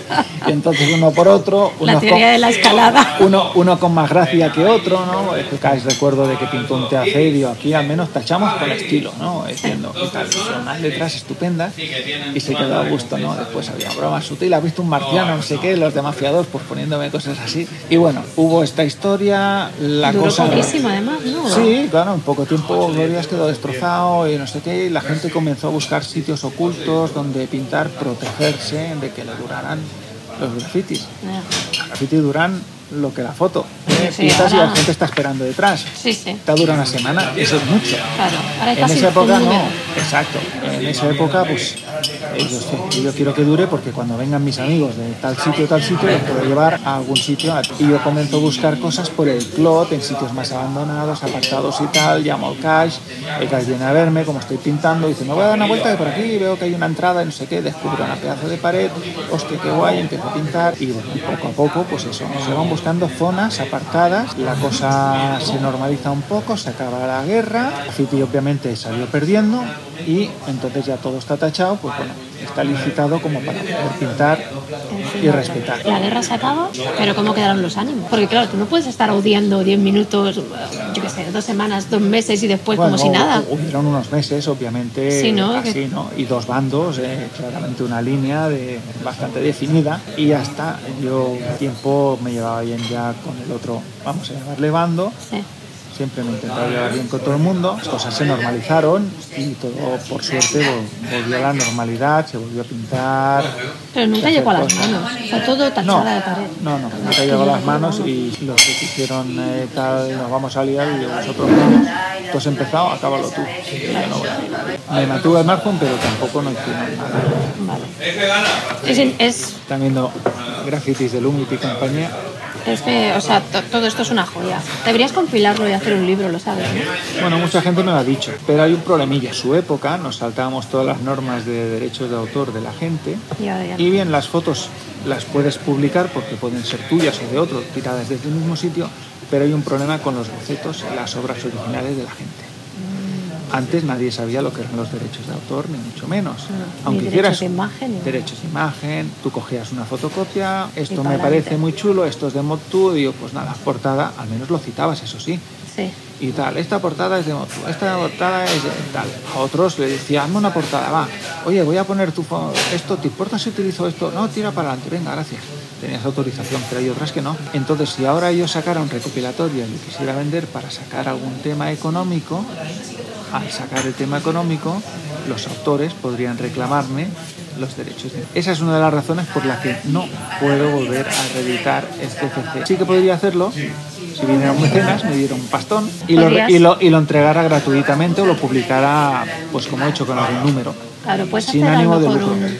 Habría que estudiar. y cosas así, ¿sabes? Exacto. Habría que estudiarlo un, un poquito. Pero una de las razones que no puedo es eso, porque hay obra original Claro. que es fotocopiada, fotocopiada, fotocopiada, de la cual no tengo ni He llegado, chicos, chicas, oyentes, he llegado a la parte que ya no podía la gente copiar. Bueno, sí que se podía, pero, Pero cortado. O va a salir cortado. Exacto. Es más, tengo un problema cuando voy escaneando y tal. Ahora tú tienes en las manos CFCs originales, Sí. pero no tengo ninguna maqueta original. Hostia.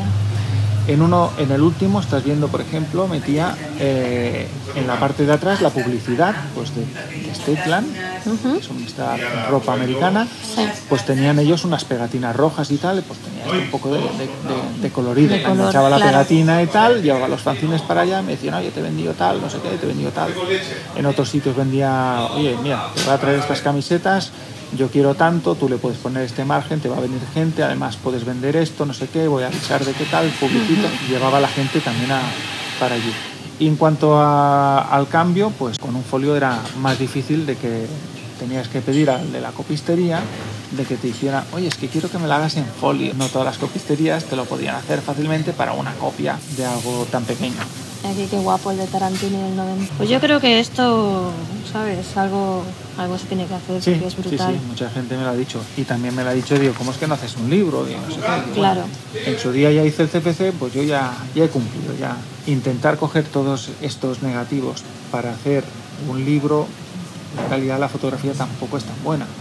Es historia. Es historia y es lo que hay. Claro. Si no hay otra cosa mejor, Claro. es lo mejor que tenemos. Pero, Cuando se habla de historia tienes que tienes que hacer, o sea, tienes que coger lo que hay. pero esto lleva mucho tiempo. Eso sí. Y entonces, si a publicar alguna cosa cada uno dos días en Instagram, Ya, ya. intentar buscar la batallita, explicar lo que hay en esa foto, contactar con fulanito, menganito, oye, que quiero poner esta foto, me la prestas, puedes poner algo, quieres, envíame algo, una foto tuya con vestimenta de los 90, ¿no? Claro. Pues todo esto lleva su rato también. Y escanear las fotos también cuesta. Hay otra gente que sé que tiene proyectos de hacer algún libro, en Madrid ya se ha hecho, Sí. y ahora falta en Barcelona. De, de trenes sí que se ha hecho. Sí. Genérico también ha- se han hecho cosas. Y tal, pero así de con mucha foto expresamente y de, de Barcelona o Cataluña. Está un poquito parado. ¿no? Hay alguien, hay alguien, hay alguien que lo está haciendo. Pues sí, sí, el otro día repartí un par de collejas así y tal del tema. ¿eh? Me decían, ¿no? Pues ¿por qué no pones la foto entera de sale pues alguien ahí con ropa y tal, pero el grafiti no sale acabado? Y yo, vale, vale. Cuando tú acabes el libro ya Yo pondré lo que, foto". exacto. Y entonces, Mucho pues, pedir bueno, y poco No voy a decir el nombre, ¿eh? no hace falta. No hace falta. Los que saben, saben. Sí, sí. Pues sí, a ver qué pasa con eso. Bueno, algún día nuestro amigo eh, pues, acabará, ¿eh? Sí. Venga, dale. Tosin, un abrazo. A ver, ¿qué más? Cuéntame alguna cosilla, alguna anécdota así graciosa, curiosa de... de- poco a poco vas con- consiguiendo cosas. eh, bueno, aquí hay una cosa que se llama letraset, que son Ah, sí, claro. los calcitos, el Sí, sí, letraset, sí, ¿no? sí, sí. El logo del CFC será cutre, es lo que tú quieras y tal, está hecho con letraset. Las tres letras, pues no sé si Rodri o alguno de Bellas Artes y tal, me pasó y dice, mira, yo lo hago esto con el letraset y yo puse el letraset. Y pues mira, pones esto, hostia, como los calquitos, ¿no? Hay que tener una edad para saber lo que es calquitos. Lo buscáis en Google. Entonces, pues me dan ahí una hoja eh, de unas tipografías de, de palo recto y pues mira, yo hago esto para ahí y voy, pues letra a letra vas rayando y se queda enganchado esto en el papel. Y digo, hostia, qué bueno. Entonces yo, pues ya está. Que te digo, vale para hacer un CFC, vale, para hacer una exacto. nota de rescate, para... Y no lo he explicado eh, qué significa lo del CFC. No, muy bueno. En la época en que empezó a salir el problema de que nos estamos cargando el planeta, se dieron cuenta de que el agujero de ozono estaba producido, entre otras cosas, por los gases de efecto invernadero y uno de ellos eran, estos gases eran los CFC, la abreviatura de los clorurofluocarbonados, si no recuerdo mal. No, no, bien, bien. Eh, las siglas CFC. CFC no significa nada, es el gas, Sí. ni más ni menos. Era el gas que llevaban los El gas sprays. que llevaban los sprays, Claro. que se retiraban del mercado y que obviamente se tenían que destruir. Ahí lo dejo. Eh, buena Entonces, pista. eh, yo pues lo utilicé, comencé en el 89 a poner CFC En el de Glorias diría que fue la primera vez que lo puse, en el de la fábrica, después en la zona del Clot, que empecé yo y Cash acabó haciendo también sus obras, ahí hice un CPC grande. Y bueno, que el otro día colgué una foto y salía ahí el, el modelo todo chulo con su chupa riders y sus gafitas. Y bueno, pues eso, el CPC es esto. Lo utilizaba ya para grupo. Los grupos normalmente pues son siglas abreviadas de algo más largo. En mi caso no. Ya era raro con mi nombre, pues vamos a ser raro también con el grupo. Vamos a-. ¿para qué cambiar Y ya ahora, está, no? exacto. Y bueno, pues eso también ah, había, había que indicarlo un poquito. Muy bien, la verdad que todo esto es impresionante. La verdad que siento mucho que no, nadie más lo pueda ver. Ahora está viendo un poquito lo de Futura cuando Sí. aterrizó por aquí, por Barcelona, pintó en el Born, eh, hizo la vi, exposición. Yo no lo vi pintar, lo vi por la noche porque estaba trabajando, lo vi por la noche en la misma exposición. Y bueno, pues eh, intentamos charlar como pudimos. Tenía un colega que sí que hablaba nuestro idioma y nos hicimos unas fotos, eh, sobre todo esa también fantástica con dedicatoria a Safe. Yo en su día tenía, y no sé dónde narices está, un póster de la exposición y donde en la parte de atrás me hizo un tag de Futura, pero hizo el antiguo, no el moderno. Ah, El antiguo con las flechas que se Ah, entrelazaban. Igual tengo la foto, pero no tengo el póster. El día que encuentre el póster me va a dar algo. O sea, es una pasada. Es una pasada. Súper evasión. Y bueno, dentro de poco, pues vais a ver más fotos. Ahora estamos con el tema ropa. De qué llevábamos, qué chulos que éramos. Eso es ¿eh? muy interesante. ¿eh? Claro, hay que ir vestidos ¿eh? elegantes. ¿eh? y tiene que notarse qué tipo de, qué tipo de, de- Bueno, el hip hop todo el mundo es eso. Claro. Eh, ostentar, yo soy más chulo que tú, mira que bien me ganó la vida, mira qué chupa que tengo, mira que no sé qué, no sé cuántos. Pues bueno, aquí un poquito más humilde, pero nos gustaba ir majos. Entonces, las zapatillas, pues igual que ahora hay la fiebre de, de las zapatillas de época y una reventa brutal, Sí. pues en nuestra época también nos gustaba llevar ir calzado con, con lo más de lo más. Claro. Entonces te decían eh, que aquí mm, en Andorra están vendiendo las Patrick Ewing, por tanto, no me jodas. Digo, pues hay que venir aquí y tal. Hacia Andorra.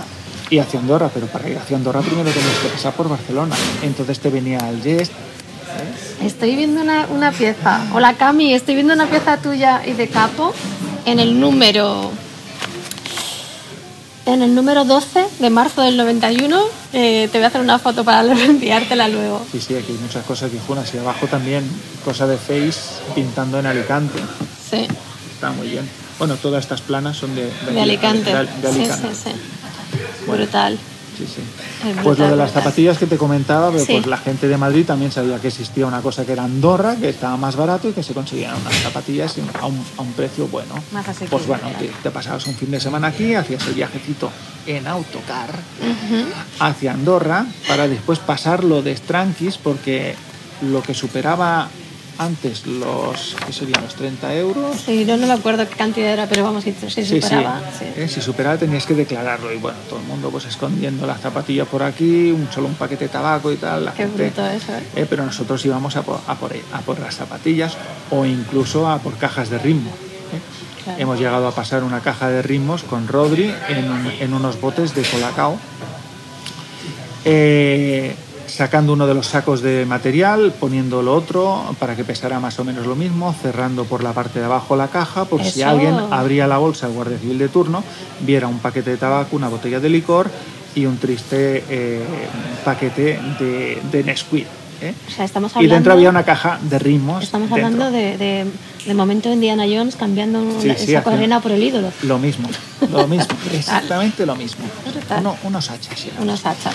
Con las zapatillas pues había que hacer de otra manera o intentar decirle esto no, no cuesta tanto. Tampoco nos preocupábamos mucho, no sabían. Unas zapatillas Eran tampoco zapatillas, sabían, tampoco, claro. sí, se veían muy nuevas, pero te las ponías encima, las viejas las dejabas ahí Claro. en Andorra, que no sé cómo las reciclarían y tal. Pero la cuestión, la cuestión era esa. Y vino el Jace, la suite y gente así, eh, pues que hacían el tour an- andorrano. Después, oye, que hay la Superstar, pero no se llaman Superstar, se llaman Ultrastar. Bueno, Son las mismas, pero tienen la lengüeta más gorda y llevan como una cinta y tal para que las puedas llevar sin cordones. Pues venga, todo el mundo. Pandorra, arriba, Claro. ¿no? Entonces ibas a hacer. Y, y la historia esa. Después otro dice, hay un almacén que están las zapatillas Trup. Hostia, esos chandals y las zapatillas salían en los vídeos de la MTV. Digo, Pues si, si los americanos llevan nosotros Pues también. nosotros también. Venga, vamos para allá, a arrasar. Entonces te lo callabas, solamente a tu gente de confianza le pegabas el chivatazo y hay que ir esta tarde, que esto se acaba. Y te llevabas todos los pares.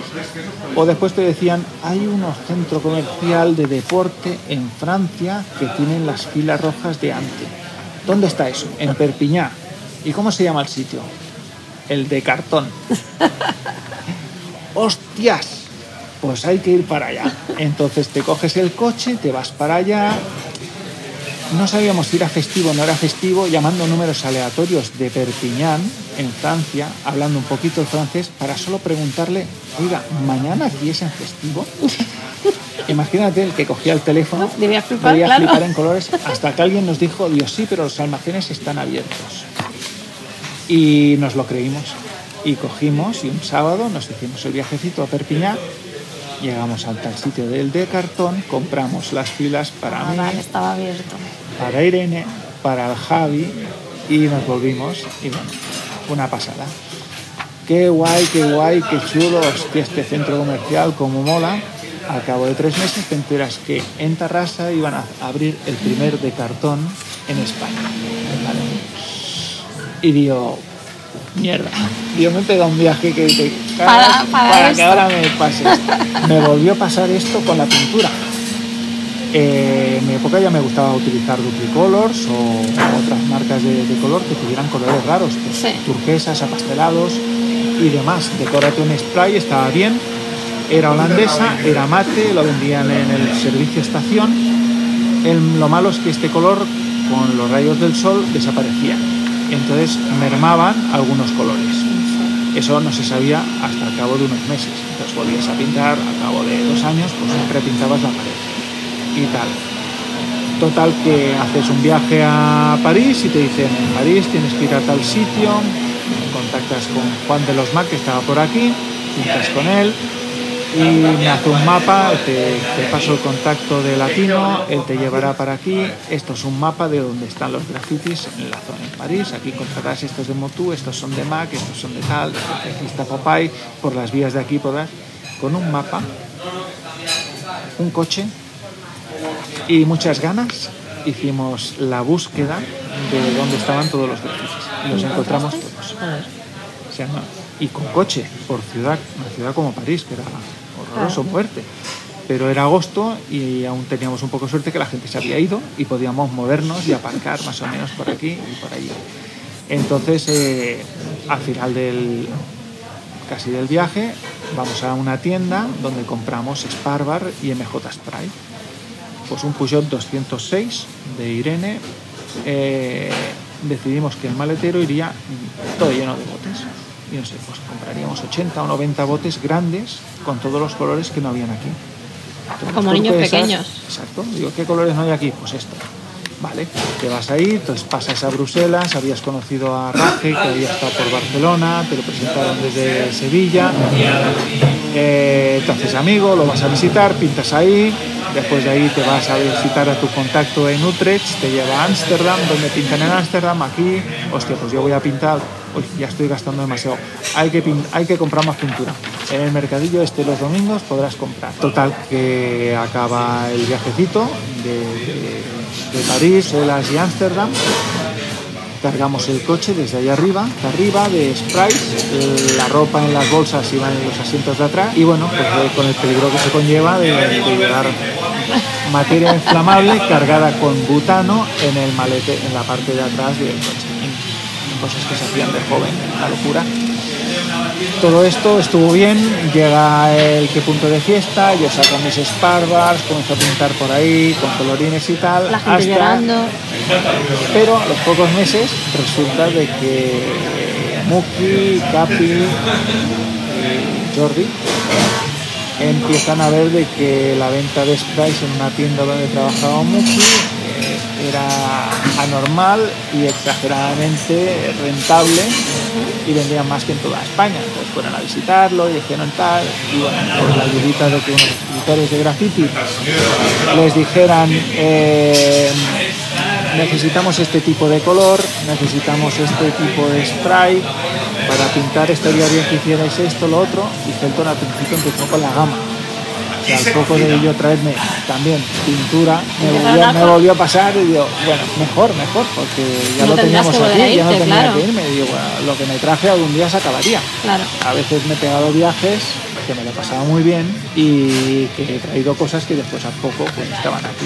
Bueno, pues lo mismo pero- con las, con las cazadoras americanas que llevamos al principio no estaban por aquí, eran difíciles de conseguir, las tenías que conseguir por catálogo, costaban una fortuna, hasta que un día el cortijo inglés pues decidió traer eh, todas las marcas americanas de los equipos de la NFL y dice, bueno, pues ya no es exclusivo, pues ya no las llevo, entonces pues voy a llevar otra cosa. Pero fíjate que a lo mejor, o sea, eh, evidentemente no estoy diciendo que ni que el corte inglés eh, se fijara en vosotros y que por eso lo trajera y nada de eso, pero estabais adelantados y luego supongo que fue... Bueno, veíamos lo que se llevaba en los vídeos, entonces Claro. si los Tula Crew llevaban ahí las esta Claro. acá, si Chucky llevaba esta pinta, no sé qué, y el príncipe Beler sale con este chándal, pues porque yo no lo voy a tener, Claro. y vas haciendo y mimetizando lo que ibas viendo, y ya está. No, no más, después ya vinieron cositas, eh, Madrid los plumones de piel y tal, aquí no hace tanto frío. No, aquí no. Entonces, yo tenía incluso cazadoras de aviador que eran súper chulas, esta estupenda me podía ponerlas tres veces al año. Claro. Digo, porque es que asabas. o ibas en moto, te asabas. Claro. Y la humedad que tenemos aquí, pues no era retal, pero las pintas que tenían ahí, los Jungle King, dices, joder, los tíos estos. eh, suerte, que tienen frío, ¿no? Entonces mirabas las zapas que llevaba el Z y hostia, de verdad que sí, son con piel de serpiente, y digo, lleva la Segwin ahí, esa textura, ¿de dónde has sacado esto, no? Y tal, y bueno, eh, estaba muy bien, hacíamos viajecitos para ir a, incluso expresamente a la, a la base americana, a Torrejón, también a ver el graffiti de Lumit que había cerca en Torrejón, o sea que estaba, estaba muy, muy bien. ¿Cuántos números llegaste a hacer del fanzine? ¿no Perdí la, perdí la cuenta, pero hace poco descubrí de que había un fanzine que me falta de todos los que tienes, falta uno, el último. Eh, ahora explicaré un poco el declive de, de Sutil. Empecé a pintar, muy ilusionado, trabajaba de otras cosas, me hacía mis viajecitos, llegaba el fin de semana, las vacaciones y como todo el mundo, pues a pintar. Sí. Todo fue bien, entonces vas pintando, vas haciendo aerografías, discotecas, haces la Florida, te das a conocer, te van saliendo más bolos, más trabajo. Entonces en la empresa en la que estaba empiezan a ir las cosas mal y la gente empieza a saltar del, del barco. Yo que me las vi venir, decidí también saltar del barco y apostar por el graffiti. Me hice, entre comillas, profesional y empecé a pintar. Y ya no trabajaba y solo me ganaba la vida pues con las pinturas, con las camisetas, con el CFC y con todo eso lo que podía. Todo esto hasta el año 92. Yo salía con Irene, que es la prima del Chrome de los 3RL, Sí. y su padre eh, trabajaba en el mundo de la rotulación, José Luis Coral. Él estaba en una super empresa de rotulación, vinieron a buscarlo una mega empresa grande, le propusieron de montar eso. Él era eh, el jefe de diseño, de arte de, de allí. Intentó colocarme como pintor para Nuevo Suerte. Éramos familia, obviamente. Y al cabo de un año de que él hubiera montado todo esto, decidieron prescindir de sus servicios cuando ya lo tenían todo encarrilado y pusieron a otro que cobraba menos. En bajos, ¿no? Sí. Entonces, eh, era- siendo el director de arte una empresa con potente rotulación, pues le venían y le enseñaban muchas cosas, productos y tal. Y vio un potencial en una espuma de poliuretano que se llamaba Sinfoam, espuma para rótulo, que era un poliuretano de alta densidad que se podía trabajar como la madera. Este señor era como un hombre del Renacimiento, como un capi, que lo toca todo. Tocaba la escultura, tocaba la pintura, el dibujo, la ilustración. Rotulando, pues era un crack y tal. Y decidió de hacer algo, pero le faltaba un pintor. O sea, era, era el- los cuatro elementos de, No. de lo que fuera. Todo, lo tocaba todo. Y la escultura es lo más, lo más. Entonces él dijo, mira, estoy haciendo esto con este material, necesitaré un pintor, ¿qué te parece montamos un negocio juntos? Tú haces tu parte de aerografía de pintura, pintas las letras y yo las fabrico y hacemos esto. Entonces, eh, en el 92 se monta una empresa, Coral Ibarés, nuestros apellidos, rótulos artesanos. Era algo que no tocaba la, la gente, que no se hacía, se hacía todo a mano y al principio pues no había mucho trabajo de rotulación, pero lo compensábamos con los bolos de, las discotecas. Empecé con la Florida, después acabé, mis amigos eh, trabajaban para Scorpio, pues haces el diseño de Scorpio, haces los rótulos de aquí, vas haciendo aerografía por allá. Viene el 92, el trabajo, después del 92 hay una pequeña crisis, nos vamos a conocer y la empresa funciona. ¿Qué pasa? De que estoy de lunes a viernes pintando con máscaras, guantes, con pinturas muy masivas, chungas. Me intento proteger con cabina de pintura. Hago muchas cosas, pero mm, estoy pintando demasiado. Llega el fin de semana Ya puedes más. y dices, hostia, ahora me voy a poner otra vez la careta para Ya. pintar. Empiezo a bajar el ritmo de pintura, empiezo a bajar el estilo. Cada vez es más simple, más sencillo, Tampoco tendrías Me- mucho tiempo ni no hay motivación. mucho tiempo. Empecé Claro. incluso antes de esto una- un año en la escuela Joso de cómic. Hice un año de... Lo intenté combinar con el trabajo, pero ya el trabajo me representaba entrar a las 7 y salir a las 7 de la tarde, de lunes a viernes. Madre. Era imposible compaginarlo. Había que sacar adelante un negocio y lo hicimos. La cosa funcionó bien durante unos años. De cara al graffiti, pues no. Claro. Tenía que decidir qué hago, si pintar o tal. Y los iba espaciando cada vez más las ganas de pintarles. Pero empezaron a tener un problema que achacaba yo a la pintura. Me sentaba, alguna cosa me pasaba, tenía dolores en los pulmones, mareos, pues buscaba otra máscara, ahora cojo una como la que utilizas tú, que, que tiene pantalla, un filtro grande, no funciona, algo falla, me sigue estando mal, te vas a urgencias, te vas al médico, te miran, te hacen radiografías, te hacen estudios de esto, no vemos nada raro, porque es que yo tengo dolor, no, no digo que no lo tengas, pero yo me encuentro mal cuando pinto. Voy, a- voy aguantando, sí, claro, lo más sencillo que te dice es si, si te duele pintando, pues no pintes. Efecto causa. O sea, no va bien, con los años va empeorando, cada vez estoy peor, no tengo ninguna enfermedad, los médicos no saben nada de lo que tengo. Yo no tengo ganas de que una enfermedad lleve mi nombre, ¿eh? quiero hacerme famoso en todo caso por otra cosa, no, ¿eh?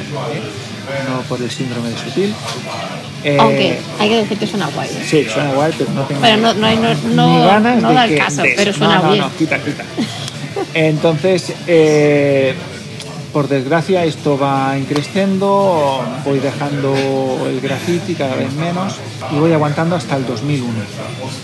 En el 2001 ya no puedo más y por una cuestión de salud tengo que tomar la decisión de dejar la aerografía, de dejar el graffiti, de dejar la empresa en la que estoy trabajando, dejar la pintura proyectada. Madre mía. Mi Pero mejora tu salud. Mi sustento de vida en los Ya, ya. últimos años se me va. Me tengo que bajar de este tren. También la, tiene gracia, ¿no? Tenga que ser el vehículo. Eh, la, la decisión fue durísima. Yo solo sé hacer esto, no tengo estudios como para ponerme a hacer otra cosa. Yo no sé qué voy a montar. Pues bueno, intentaré montar algo de rotulación, pero no puedo estar en el mismo local que estoy con el socio. Claro. Entonces, con el socio teníamos un acuerdo eh, firmado. Un mes uno de los dos podía decidir rescindir el, el contrato. Eh, le aviso. Eh, por desgracia eh, para él pues no, no se lo toma muy bien yo le explico que, digo, que es mi salud yo tengo que mirar yo tengo que mirar mi salud y este hombre obviamente miraba por la economía de su familia, cosa totalmente lícita, pero uno tiene que mirar por lo suyo. Claro. Eh, lo encaminamos un poco mejor, va asumiendo de que me voy, eh, coloca a, otra persona, un familiar, le enseño a pintar, a hacer esto, durante unos meses estoy yendo por ahí cada vez que tienen algún problema y de esta manera se acaba el tema de pintar. Está haciendo una transición, básicamente. Sí, le, le ayudé a que siguiera con el negocio, él pudo seguir un negocio que estaba funcionando. Sí. Su época estamos sacando 3.000 euros mensuales y estaba muy bien. Claro. Con eso pude ahorrar para comenzar a comprar un piso. Claro. Estaba fantástico, funcionaba bien, pero era mi salud y tal.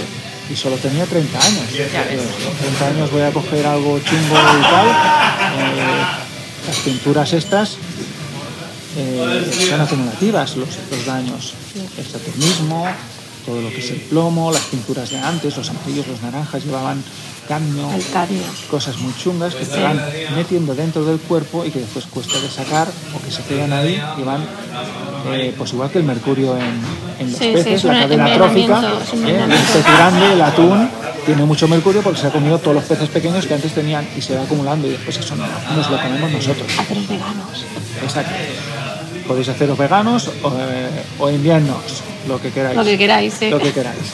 Eh, pues la historia esta es triste. Yo me meto a la regulación, digo, ¿y ahora qué hago? ¿Qué monto? Pues una cosa me lleva a otra y acabo rotulando con vinilo, adhesivos. Contacto con una empresa que se dedica a forrar vehículos con publicidad, aprendo a hacer esto otro, con mis nociones de diseño, me busco la vida y desde entonces pues sigo trabajando en estas cosas. Igualmente, de tanto en tanto ya no pinto, pero hago algún graffiti y cuando pongo a pintar un graffiti, aunque lleve máscara, aunque esté al aire libre, en locales ya ni, ni me lo planteo, lo solamente en sitios abiertos al exterior, con poca gente a mi alrededor pintando, solo, pero el tema sigue fallando, sigue encontrándome mal, yo tengo una mutua, pues exprimo. Y no sabes, no sigues sin saber qué es. Los médicos se volvieron locos, no sabían qué era. Me hicieron mil y una pruebas de todo tipo, escáneres, eh, pruebas toxicológicas que fueron a Madrid, eh, alergias, eh, yo no he fumado, no me he drogado, solo como galletas príncipe. Uh, de ahí Eso- está, eso- eso ahí es- está, eso es ahí terrible. está. Y no son la causa, no son la causa, está, eso está asegurado. Pero hay algo que falla eh, en esta historia, son las máscaras, es el carbono que hay interior, hay algo que falla. Y voy protegido, lo estaba haciendo con guantes. Si miráis las fotos de grafitis, en casi todas salgo. En la exhibición que se hizo en el Popla Español, Entonces, eh, nos estabas diciendo lo del médico, de Sí. que bueno, que no podías pintar, que tienes que pintar de vez en cuando. Exacto, yo dejé de las pinturas chungas, dejé los sprays, dejé de estar en sitios que estuvieran pintando y pues iba haciéndome mis revisiones anuales, aprovechando la mutua que tenía, me dicen, ¿estás bien? No hay nada, es raro, pero es que me duele mucho, ahora hago así, me tengo pinchazos aquí en el pecho, he pintado con esto, he estado con estas pinturas chungas y tal. Dice, ¿cuándo fue la última radiografía que te hicieron? La, pues mírala, será de hace cuatro meses, entonces me comparan con la que me, hacía- me habían hecho media hora antes. Sí. Media hora antes me dolía los pulmones y tenía un dolor y me dice, pues sí, los pulmones están inflamados. Si lo comparamos con la fotografía de hace unos meses en la que estabas bien, la revisión anual no tenía esos dolores, ahora has venido con los dolores, hay un efecto causa demostrable. Mucha gente me, me decía, a ver si va a ser eso de cabeza, que le has pillado manía a la pintura, y no sé qué, exacto. Y dice, ya, ya, ya me gustaría a mí que fuera eso para buscarle un tratamiento, pero Claro. hay, otra, hay un problema y es un efecto causa. Eh, esa fue, pues igual hará 5 o 6 años, no más, que descubrieron realmente eso. Sigo sin tener nada, eh, el último escáner que me han hecho este año estoy bien, hace unas semanas me han visto eh, por las revisiones que me hago anuales, dicen no tienes nada, ninguna preocupación, toquemos madera, ahora mismo mm, estoy hablando contigo, no tengo ningún tipo de secuela ni problema. ¿Qué pasará ahora? Pues seguramente pintaré en octubre, noviembre. No, en octubre no, ya estamos en noviembre, casi en noviembre. Sí. Y veremos qué pasa. A lo mejor durante unas semanas o meses tengo algún pequeño recordatorio de que he pintado. Eso es lo chungo, no puedo asistir. El otro día hubo una concentración de, de- de escritores en Rubí, alucinante. He visto las fotos. No puedo acercarme a donde están pintando toda esta gente. No puedo. No puedes ni siquiera. No, porque hay, mucho, hay mucha gente que está pintando a la vez. Me- Claro, me, el- pasó en una concentración en Molins de Re- eh, bueno, no, en San Feliu de Llobregat. Eh, cada año en noviembre, por estas fechas, hacen eh, también una reunión Sí. y entonces estuve pintando, me, me dijeron, oye, ¿por qué no te vienes a pintar y tal? Te dejamos aquí un espacio. Pues bueno, pintas tal, viene alguien, te quitas la máscara, te pones a hablar. Sí. Tienes 30 personas pintando en una calle que está abierta por arriba, pero hay un poco de canal en medio. El ambiente de spray está ahí. Está ahí. Para el que tenga problemas, Sí, es un problema. Y bueno, esa fue la decadencia de, del ocaso de, de que ya no pintaba y que lo que pintaba pues había perdido su gracia. También supongo que pintarías con menos ganas. Pues, si Claro, si no tienes mal. ganas y estás mal, pues ¿para qué vas a hacerlo? Pues de tanto en tanto alguno. Entonces hay gente que son muy pesados. Hola Tom Rock. Hola Zosen. eh, que te animan, tienes, tienes que pintar, tienes que pintar. Y bueno, pues, pues, pues tú, vas, tú vas haciendo, ¿no? Eh, y llega una cosa que es el confinamiento. Entonces, eh, resulta de que justo antes del confinamiento hacen una fiesta homenaje al Safe y me voy para allá. Estaba trabajando toda la tarde, llego un poco tarde y me dicen el Safe hace 15, 15 minutos que se ha tenido que marchar, que está un poco agobiado. Y hostia, Dios, le traía fotos originales, las en blanco y negro que habíamos hablado antes, le traía algún CFC real para que lo tuviera. Sabía que por los problemas que tiene, eh, va cambiando de, de sitio y que no puede llevarse muchas cosas de aquí para allá. Entonces había perdido casi todas sus, sus fotografías. Y yo, pues bueno, pues le vamos a llevar unos fanzines, un game over, un CFC original o no sé qué, para que lo tenga y unas fotos para que las guarde y las tenga de, de recuerdos. Y Zosen estaba por ahí y me suelta, digo, bueno, habrá que hacer algo contigo, el próximo debe ser tú, ¿no? dice, hostia, tendrás que hacer aquí unas pinturillas y tal. Y le dije, dame dos años. Digo, bueno, dos años no, digo, dame un año. Tengo que aprender a pintar con acrílico. Esto era un viernes. Creo que una semana después nos habían encerrado a todos en casa.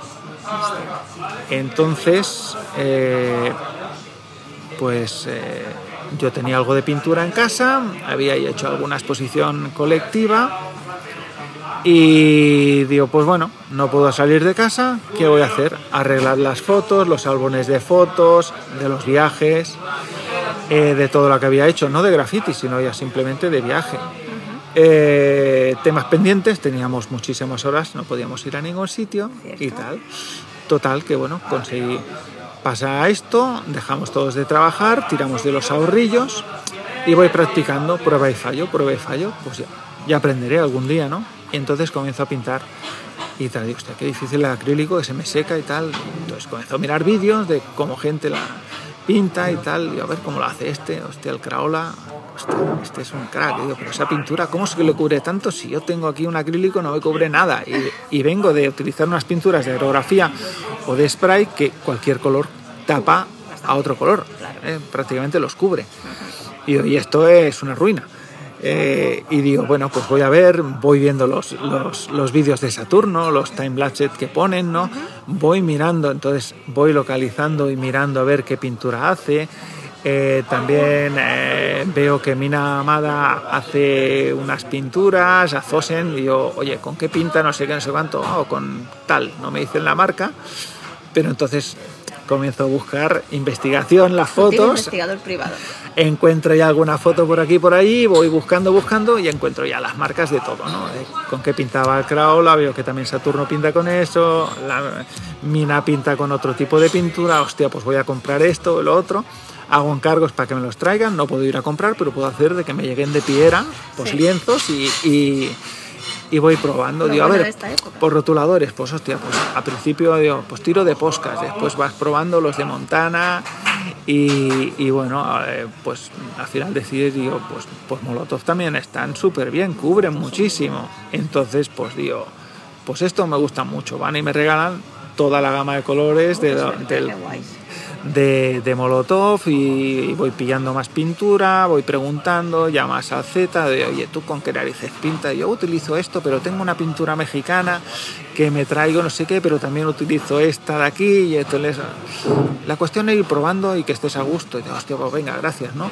Entonces, pidiendo información a, a diestro y siniestro, haciendo investigación, tienes todo el tiempo del mundo y vas haciendo cosas. Y digo, bueno, pues voy a, voy a hacer. ¿Qué ha estado haciendo? Ahora retomaremos el tema de la pintura, pero dices, bueno, pues si no pintas, digo, ¿dónde se ha metido sutil? Pues a mí me gustaba mucho la fotografía y hacía fotografía de, de, de los grafitis, pero llega un momento en que ya no puedo ir ahí y hago pues viajes con mi pareja actual, con Gloria, comenzamos a viajar. Un saludo para Gloria. Ay, besitos. Besitos Total, que la historia eh, comenzamos a viajar. A mí me gusta mucho la naturaleza, los bichos. De pequeño, pues bueno, bichos en casa, los que Muki, Capi, Sweet, el, el Z, cuando pasaban por ahí, pues ya bien, que tenía insectos por ahí, que si había encontrado una serpiente, que si esto lo era. Bueno, tenía de todo lo que los naturalistas de los 80 hacíamos, ¿no? Sí. Está esto prohibidísimo y, y, mal visto. Pues bueno, la historia es esa y entonces me pasé a la fotografía de naturaleza y de viajes. Pues eso que te vas animando, primero con carrete, vas por, por aquí, por allí, vas viajando, cada año te pegas un viaje, de, hostia, tengo ganas de ir a la India, quiero ver el Taj Mahal, no sé qué, no cuánto, pues te llevas ahí, vas haciendo fotos hostia, quiero ir a África, el Serengeti, quiero ver todo eso, pero para ir ahí necesitas una cámara y con cara y ojos. Pues ah, entonces empiezan a salir la, la fotografía digital reflex al alcance ya eh, profesional eh, a un precio razonable. Pues me lo compro, me compro un objetivo ya un poquito decente para poder hacer fotos a los leones y toda esta historia. Después te vas al otro a Indonesia, vas mejorando, le vas sacando partido hostia, pues cada vez vas haciendo más, vas colgando tus fotos en foros de naturaleza, como sutil también. Entonces dice, bueno, no tengo nociones de naturaleza, pero eh, pues algunas de tanto en tanto salen bien. Y la gente te anima y dice, hombre, pues no tendrás los conocimientos técnicos, pero sabes ver y enfocar. Yo, ojo, la composición, Claro. claro, alguna cosa se me habrá pegado de pintar. Entonces, pues tengo ojo para eso. Y además controlo bastante el tema bicherío. Entonces, pues ya vas haciendo tus, tus fotos y, y pues como pasó con el CFC. Esto es una ruina, tener una buena cámara cuesta un pastón, tener un objetivo profesional es incansable. Sí. Digo, hay que hacer algo, hay que ganar dinero con la fotografía. Y me pongo a hacer concursos de naturaleza y me, pre- me presento a los concursos. Y pues me compro un objetivo chulo, macro, me voy a Aguas Tortas, hago una foto. Cuatro horas después de haber estrenado ese objetivo, saqué la fotografía con la que gané el primer premio de Aguas Tortas de ese año. Y entonces pues estás remunerado, te dan una pasta, te quitan los impuestos y tal, y dices, pues mira qué bien, no sé qué. Pues vale, entonces te vas aficionando, entonces conoces otras técnicas, otra gente, todo como sutil, el graffiti ya está eh, en segundo plano. Sigo viendo a los amigos, tengo contacto, no desaparezco. Eh, voy a sitios donde dan eh, conciertos eh, o, o- o pases eh, documentales, el Inedit, ahí te encuentras a, a Sendis y Claro. compañía. Entonces, no me he ido, pero estoy bastante alejado, bastante dejado en el tema del, del graffiti. Y sigo haciendo fotografía de, de naturaleza, ganando más concursos Joder, y eso- ampliando. Bueno, no soy una maravilla, pero me, me apunto. Ahora, esta semana, te- me vuelvo a apuntar a dos concursos porque es muy cara la fotografía de naturaleza. Tengo hobbies muy caros y le tengo que sacar que un- sacarle un- algún tipo de partido. un partido. Claro. Y ojalá hubiera tenido estos equipos cuando hacía antes las fotos de, de graffiti. Claro. Sutil ha estado en el monte buscando osos, lobos, buceando con tiburones, viajando por todo el mundo. Eso está muy guay también. Y eso está muy guay. O sea, es otra historia, no tiene nada que ver con esto, pero también me podéis buscar como Sutil, el fotógrafo de naturaleza. Muy bien. Entonces. ¿eh? y ahora, bueno, retomamos el tema Sí, de... espera un momentito porque... Bueno, pues el, el tema de, de los, los tres pesados que hablaba antes, faltaba uno, el Brie, que también era muy pesado, que se puso en contacto conmigo y me dijo, digo, mira, voy a hacer una exposición colectiva, digo, va a venir más gente, gente del extranjero y tal, viene el Juan, de los Mac y, bueno, aquí mm, querríamos que, tú pintaras algo y que lo tuvieras aquí expuesto. Digo, ostras, pero es que yo no sé pintar eh, con pincel. Digo, ah, tú mismo practica no sé qué y tal, que estará bien. Y entonces, pues dice, viene también obra, tendrá eh, el Tarantini, también estará el Tom Rock, el Knock, bueno, mucha gente.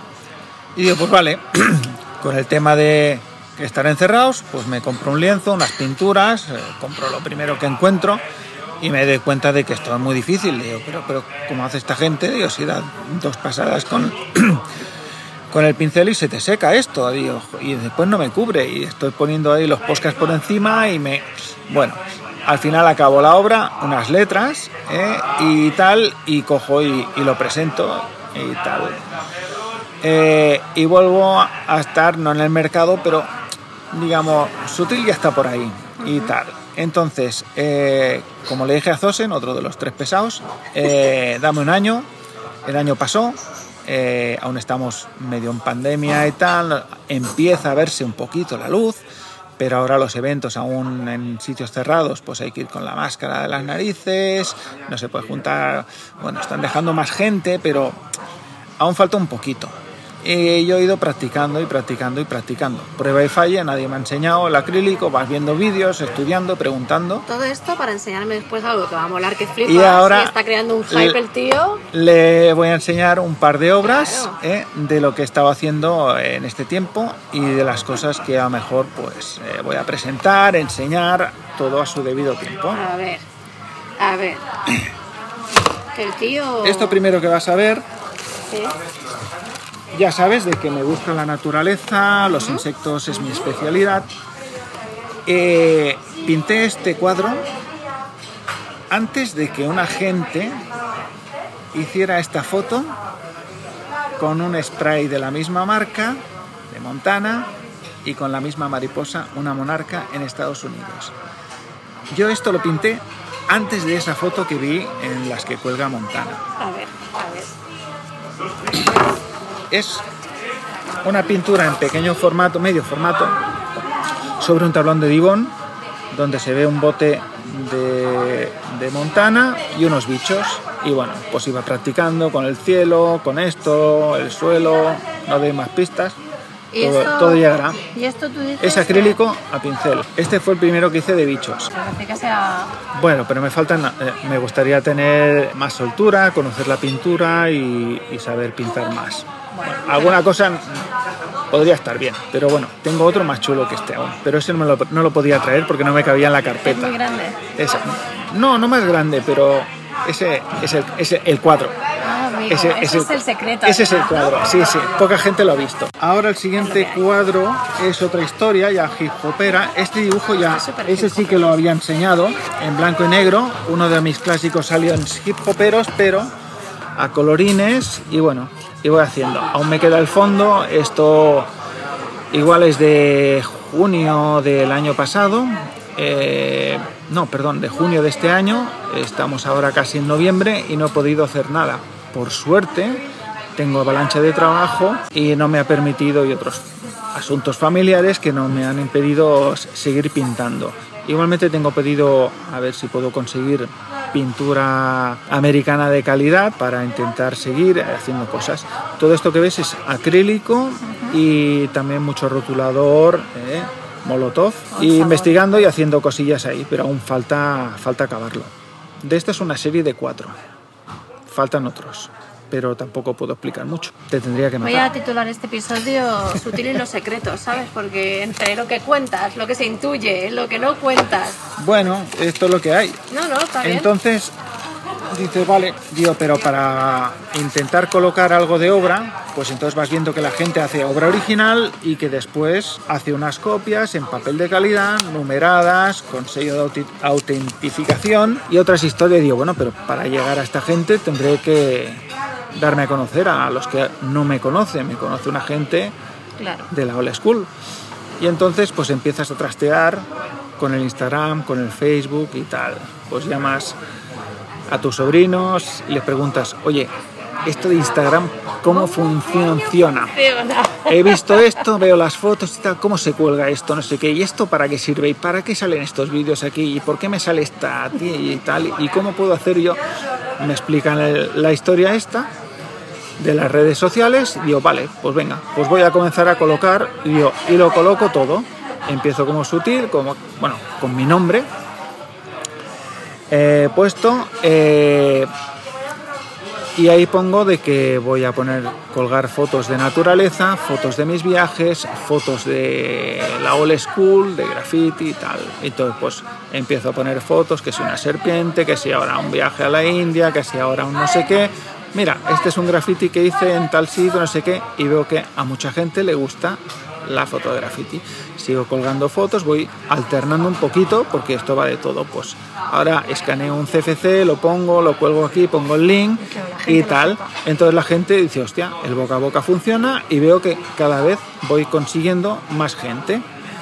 Estoy años luz de las que tienes tú, pero bueno, cada, cada día hay más adeptos. Pues vale, entonces me pongo una cifra, eh, ya he superado, digo, cuando llegue a los mil, digo, pues igual intento ya enseñar las obras. Por historias familiares, mucho trabajo y que no he podido acabar aún todos los cuadros, pues esto está un poquito paradito, pero todo, todo, todo, todo, llegará. Entonces, como que veo que lo que tira más es el graffiti, pues digo, pues, pues lo centro básicamente en graffiti, de tanto en tanto os cuelo alguna foto chula de algún bichillo, alguna aventurilla que he hecho y tal, porque también me mola.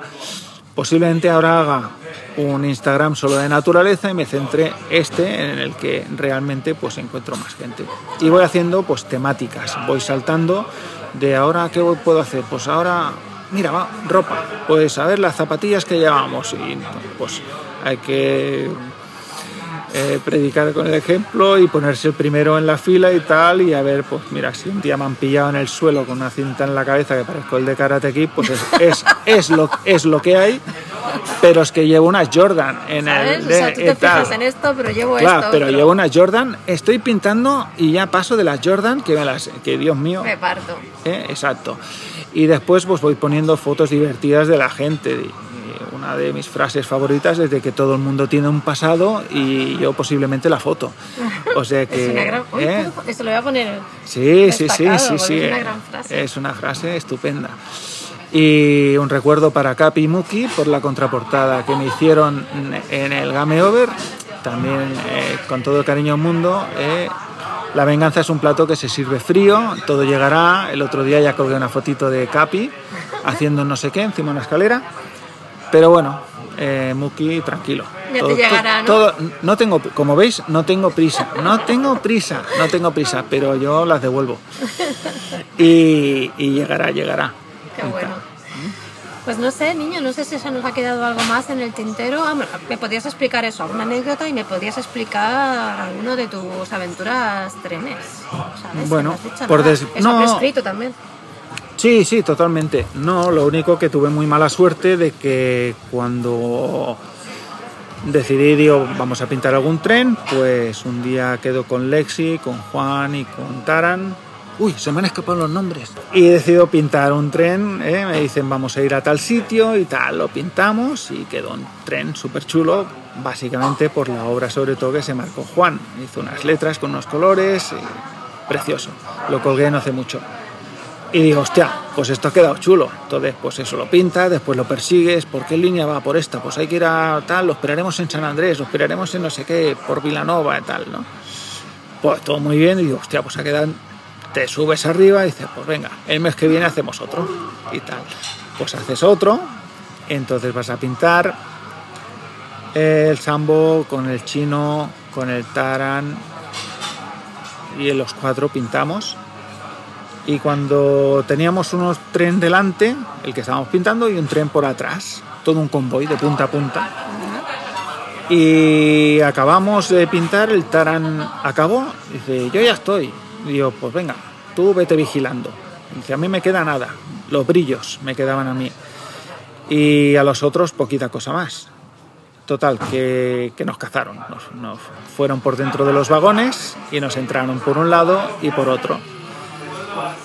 ¿Os pillaron Nos- a las cuatro? Mm, nos pillaron a... No, el Taran escapó. Anda, anda con el Taran. Escapó.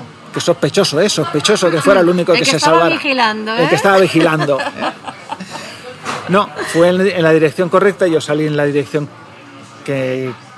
Fuiste hacia la boca a la boca del lobo, Ajá. directamente hacia la estación donde había más gente esperándome y me hicieron un bloqueo y ahí te quedas, ¿no? Ya está.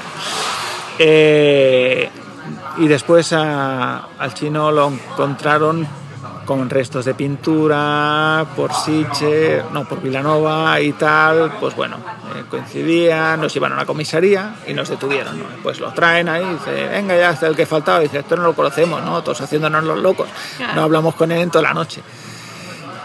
Y bueno, tuvimos un juicio.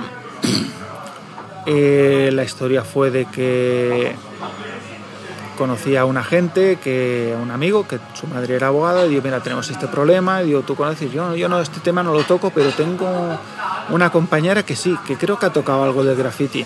Nos la presentan, y esta abogada comienza a hablar, y resulta que había estado eh, representando a- al Rasta de Poder Hispano. Y digo, no me jodas, digo, tú llevabas el tema este, y sí, sí, hostia, qué bueno, no sé qué. Bueno, pues vamos a plantear esto, ¿no? A ver, no sé. Y la historia fue de que en Vilanova, justo cuando ya habíamos pintado, antes habían hecho de- o dejado unos trenes viejos que los se pintaran en el museo El de Museo de Vilanova. los Trenes, sí, sí. En el museo de los trenes. Y teníamos fotos de eso. Se lo enseñamos a la abogada y tal. Y yo, pues ya está. Digo, si esta gente considera de que eso es arte, digo, vamos a intentar Claro, no puede ser utilizarlo arte y y tal. no. Nuestra abogada se presenta, pres- nos presentamos al juicio, eh, los tres, mm, entonces pues nos piden unos daños importantes, eh, económicamente hablando. Sale el juicio, el abogado tal, el fiscal pide una cosa, eh, los abogados de Renfe. de Renfe y de- y de- Sí, y de exacto, civil, ¿no? Exacto, el abogado, el abogado de, de Renfe. eh, en contra, eh, exponiendo los datos, esta gente ha pintado esto, lo otro y tal. Entonces aparecí yo con mis books eh, de tal. Y digo, sí, sí, no sé. Dice, mire, nosotros hicimos esto. Digo, pero es que aquí en Vilanova tienen ustedes un museo del ferrocarril donde invitaron a gente a pintar graffiti en plan artístico. Total, que nuestro abogado se lo montó para sonsacarle la palabra arte a la parte contraria. Y entonces la abogada dice, como usted ha, ha reconocido y tal, esto es un arte, no sé qué, que hicieron aquí y allá, no sé cuánto. Sacamos las fotos, dice, mire, esto es el graffiti, el juez, el fiscal, todo el mundo flipando, digo, hostia, veo a esta gente, no sé qué. Digo, ¿y ustedes han pintado y tal? Y nosotros, sí, no negamos nada. O sea, las indicaciones que nos dio la abogada. Dice, Sí. sí, claro, lo pintamos. ¿Por qué? Por esto, por esto, por esto. El juez se quedó fl- flipando. ¿no? Dice, ¿qué, qué hacemos con estos tíos?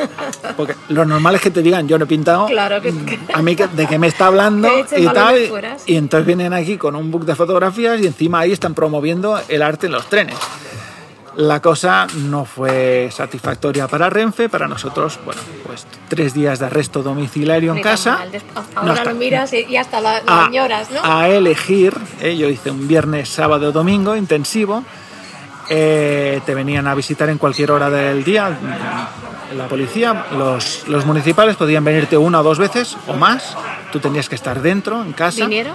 Sí, vinieron, cada día O sea, vinieron, era- una era vez. no sabías la hora ni nada, o sea, incluso vinieron con una fiesta de 20 personas en, el- en la terraza de casa y Porque claro, tú podías estar como quisieras. asomaron la cabeza, aburrido no estás, ¿no? Y yo, no, no, han venido aquí a echarme aquí un apoyo emocional y tal. Y nos cayeron lo que serían, eh, creo recordar, unos 30 euros de gastos de, de, mul- no, de multa y pagar entre todos, eh, ¿qué sería yo? Unos 150 euros o, o- o 100 euros o 150 euros eh, los gastos de, de limpiar el, el tren.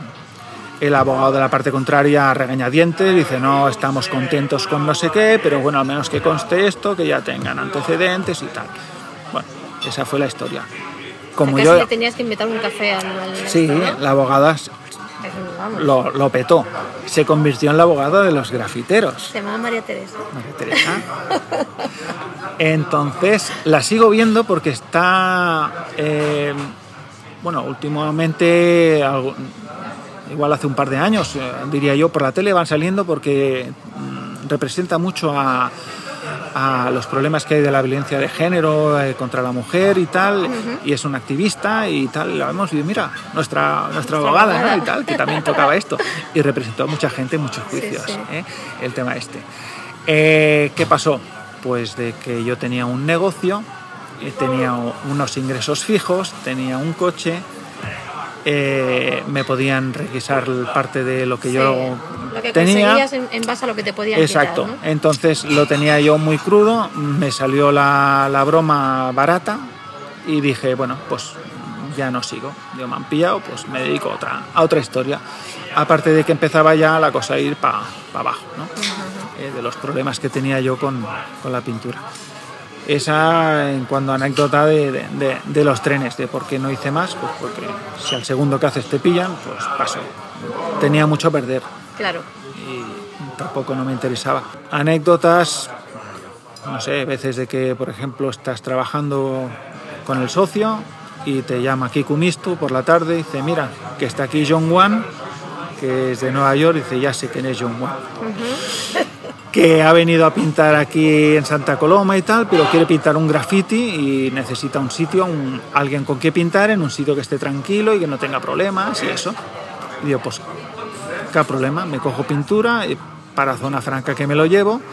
Zona franca en las casas baratas era, era mi zona. La, la abuela de Irene vivía ahí y yo creé el, el Hall of Fame de las casas baratas. Lo pintamos ¿Años? todo desde el 90 hasta para adelante. Ahora lo, han tirado. Hoy he pasado por ahí cerca porque he ido a hacer la ITV a Zona Franca. De tanto en tanto paso con la bici, alguna cosa queda buscando entre las piedras alguna firmita. Si buscas, encuentras. Y entonces, pues digo, pues vente para allí y a pintar. Entonces, pues pinté con John Wan, eso que no te lo esperas y te están diciendo, oye, que, viene este. Otra anécdota con gente del extranjero es de que cuando vino Sharp eh, para hacer su exposición junto con Henry a, la- Montana, conozco a una, a una chica que estaba por ahí, No sé quién puede ser. no sé, no lo sé. Tengo fotos tal de ese día y estaba ahí. Eh, pues vinieron los BBC, vino mucha gente y unos días antes había venido el raje de Bruselas. Eh, estuvo por casa, pues eh, estuvo bien. Venía a ver a esta gente, es muy amigo de Sharp. Y entonces pues estamos tranquilamente charlando, viendo ahí todas las fotografías, los cuadros de Sharp y en un momento se me acerca Sharp, se me presenta, hola, soy amigo aquí de Raje, Mm, Dios me ha dicho que él está en tu casa, dice sí, sí, se va mañana y delante Gloria así de sopetón dice, ¿me puedo, ¿me puedo quedar en tu casa? Y entonces nos miramos Gloria y yo, paraos así, por detrás acerca Raje y a la oreja me dice, tranquilo, que este es como si fuera mi hermano, no vas a tener ningún problema. Pero es me encanta muy buena la, la gente. autoinvitación, ¿no? Se autoinvitó Es- es fuerte directamente y tal. Y digo, bueno, si quieres venir tenemos sitio, pero hay un problema. Digo, los dos trabajamos de lunes a viernes, durante el día no podremos estar contigo y tú por la noche sé que necesitas el ordenador para comunicarte con la gente de, de Nueva York y tal. Digo, si aceptas esto, que no podré estar mucho contigo, bienvenido estás, ¿no? Y, y se vino y tal. Bueno, el chaval agradecido me regaló una litografía de las que estaban ahí. Muy guay. Lleva una sudadera de la casa Lee que pesa un horror, súper gruesa y bueno, con motivos de, graffiti de alucinante, nueva, además era de él. Yo le di un disco que alucinó de, de White Style, que estaba en castellano, y dice, hostia, esta coleccionaba, eh, porque participó en en el famoso graffiti. Y, y le hizo gracia, pues intercambiamos ahí y bueno, tanto tanto pues nos, nos escribimos y vamos, vamos eh, dándonos likes eh, Qué guay. y tal. Esa fue también divertida por, el, por, la, por la manera en que se presentó, ¿no? Hola, soy Sharp y digo, Me me, han dicho que casa". estás, me puedo quedar en tu casa.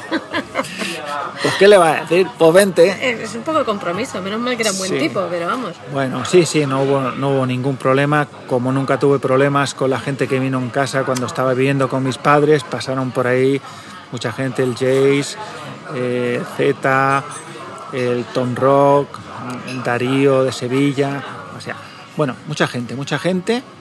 Y, y después nosotros pues nos devolvían la historia cuando íbamos a Madrid, oye, que vamos, que vengo con Linupié, Z, puedes encontrar, sí, casa de mis tíos o en casa de tal, está libre, podéis quedaros a dormir aquí. Y vas haciendo así. Se- la cosa se La cosa- bastante. Sí, sí, claro. sí. o sea, nos ayudábamos mu- mutuamente. Era un gasto menos eh, de bu- buscarse, Claro. De buscarse a- algún alojamiento externo. La cosa no estaba para tirar, ya pagarte el billete. Ya a mejor claro. pasamos ya del autocar a tren, la cosa mejoraba.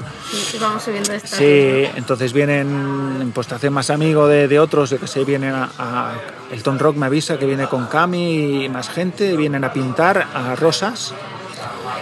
Y pues bueno, Rosa está a dos horas de Barcelona, pues os vamos a ver, después os venís a casa a dormir, ahí entablé más, más el 89 creo que era, eh, más amistad con el Tom Rock, desde entonces eh, nos vemos muchísimo, hablamos cada semana y tal nos intercambiamos los el HBO y el Movistar y esas cosas.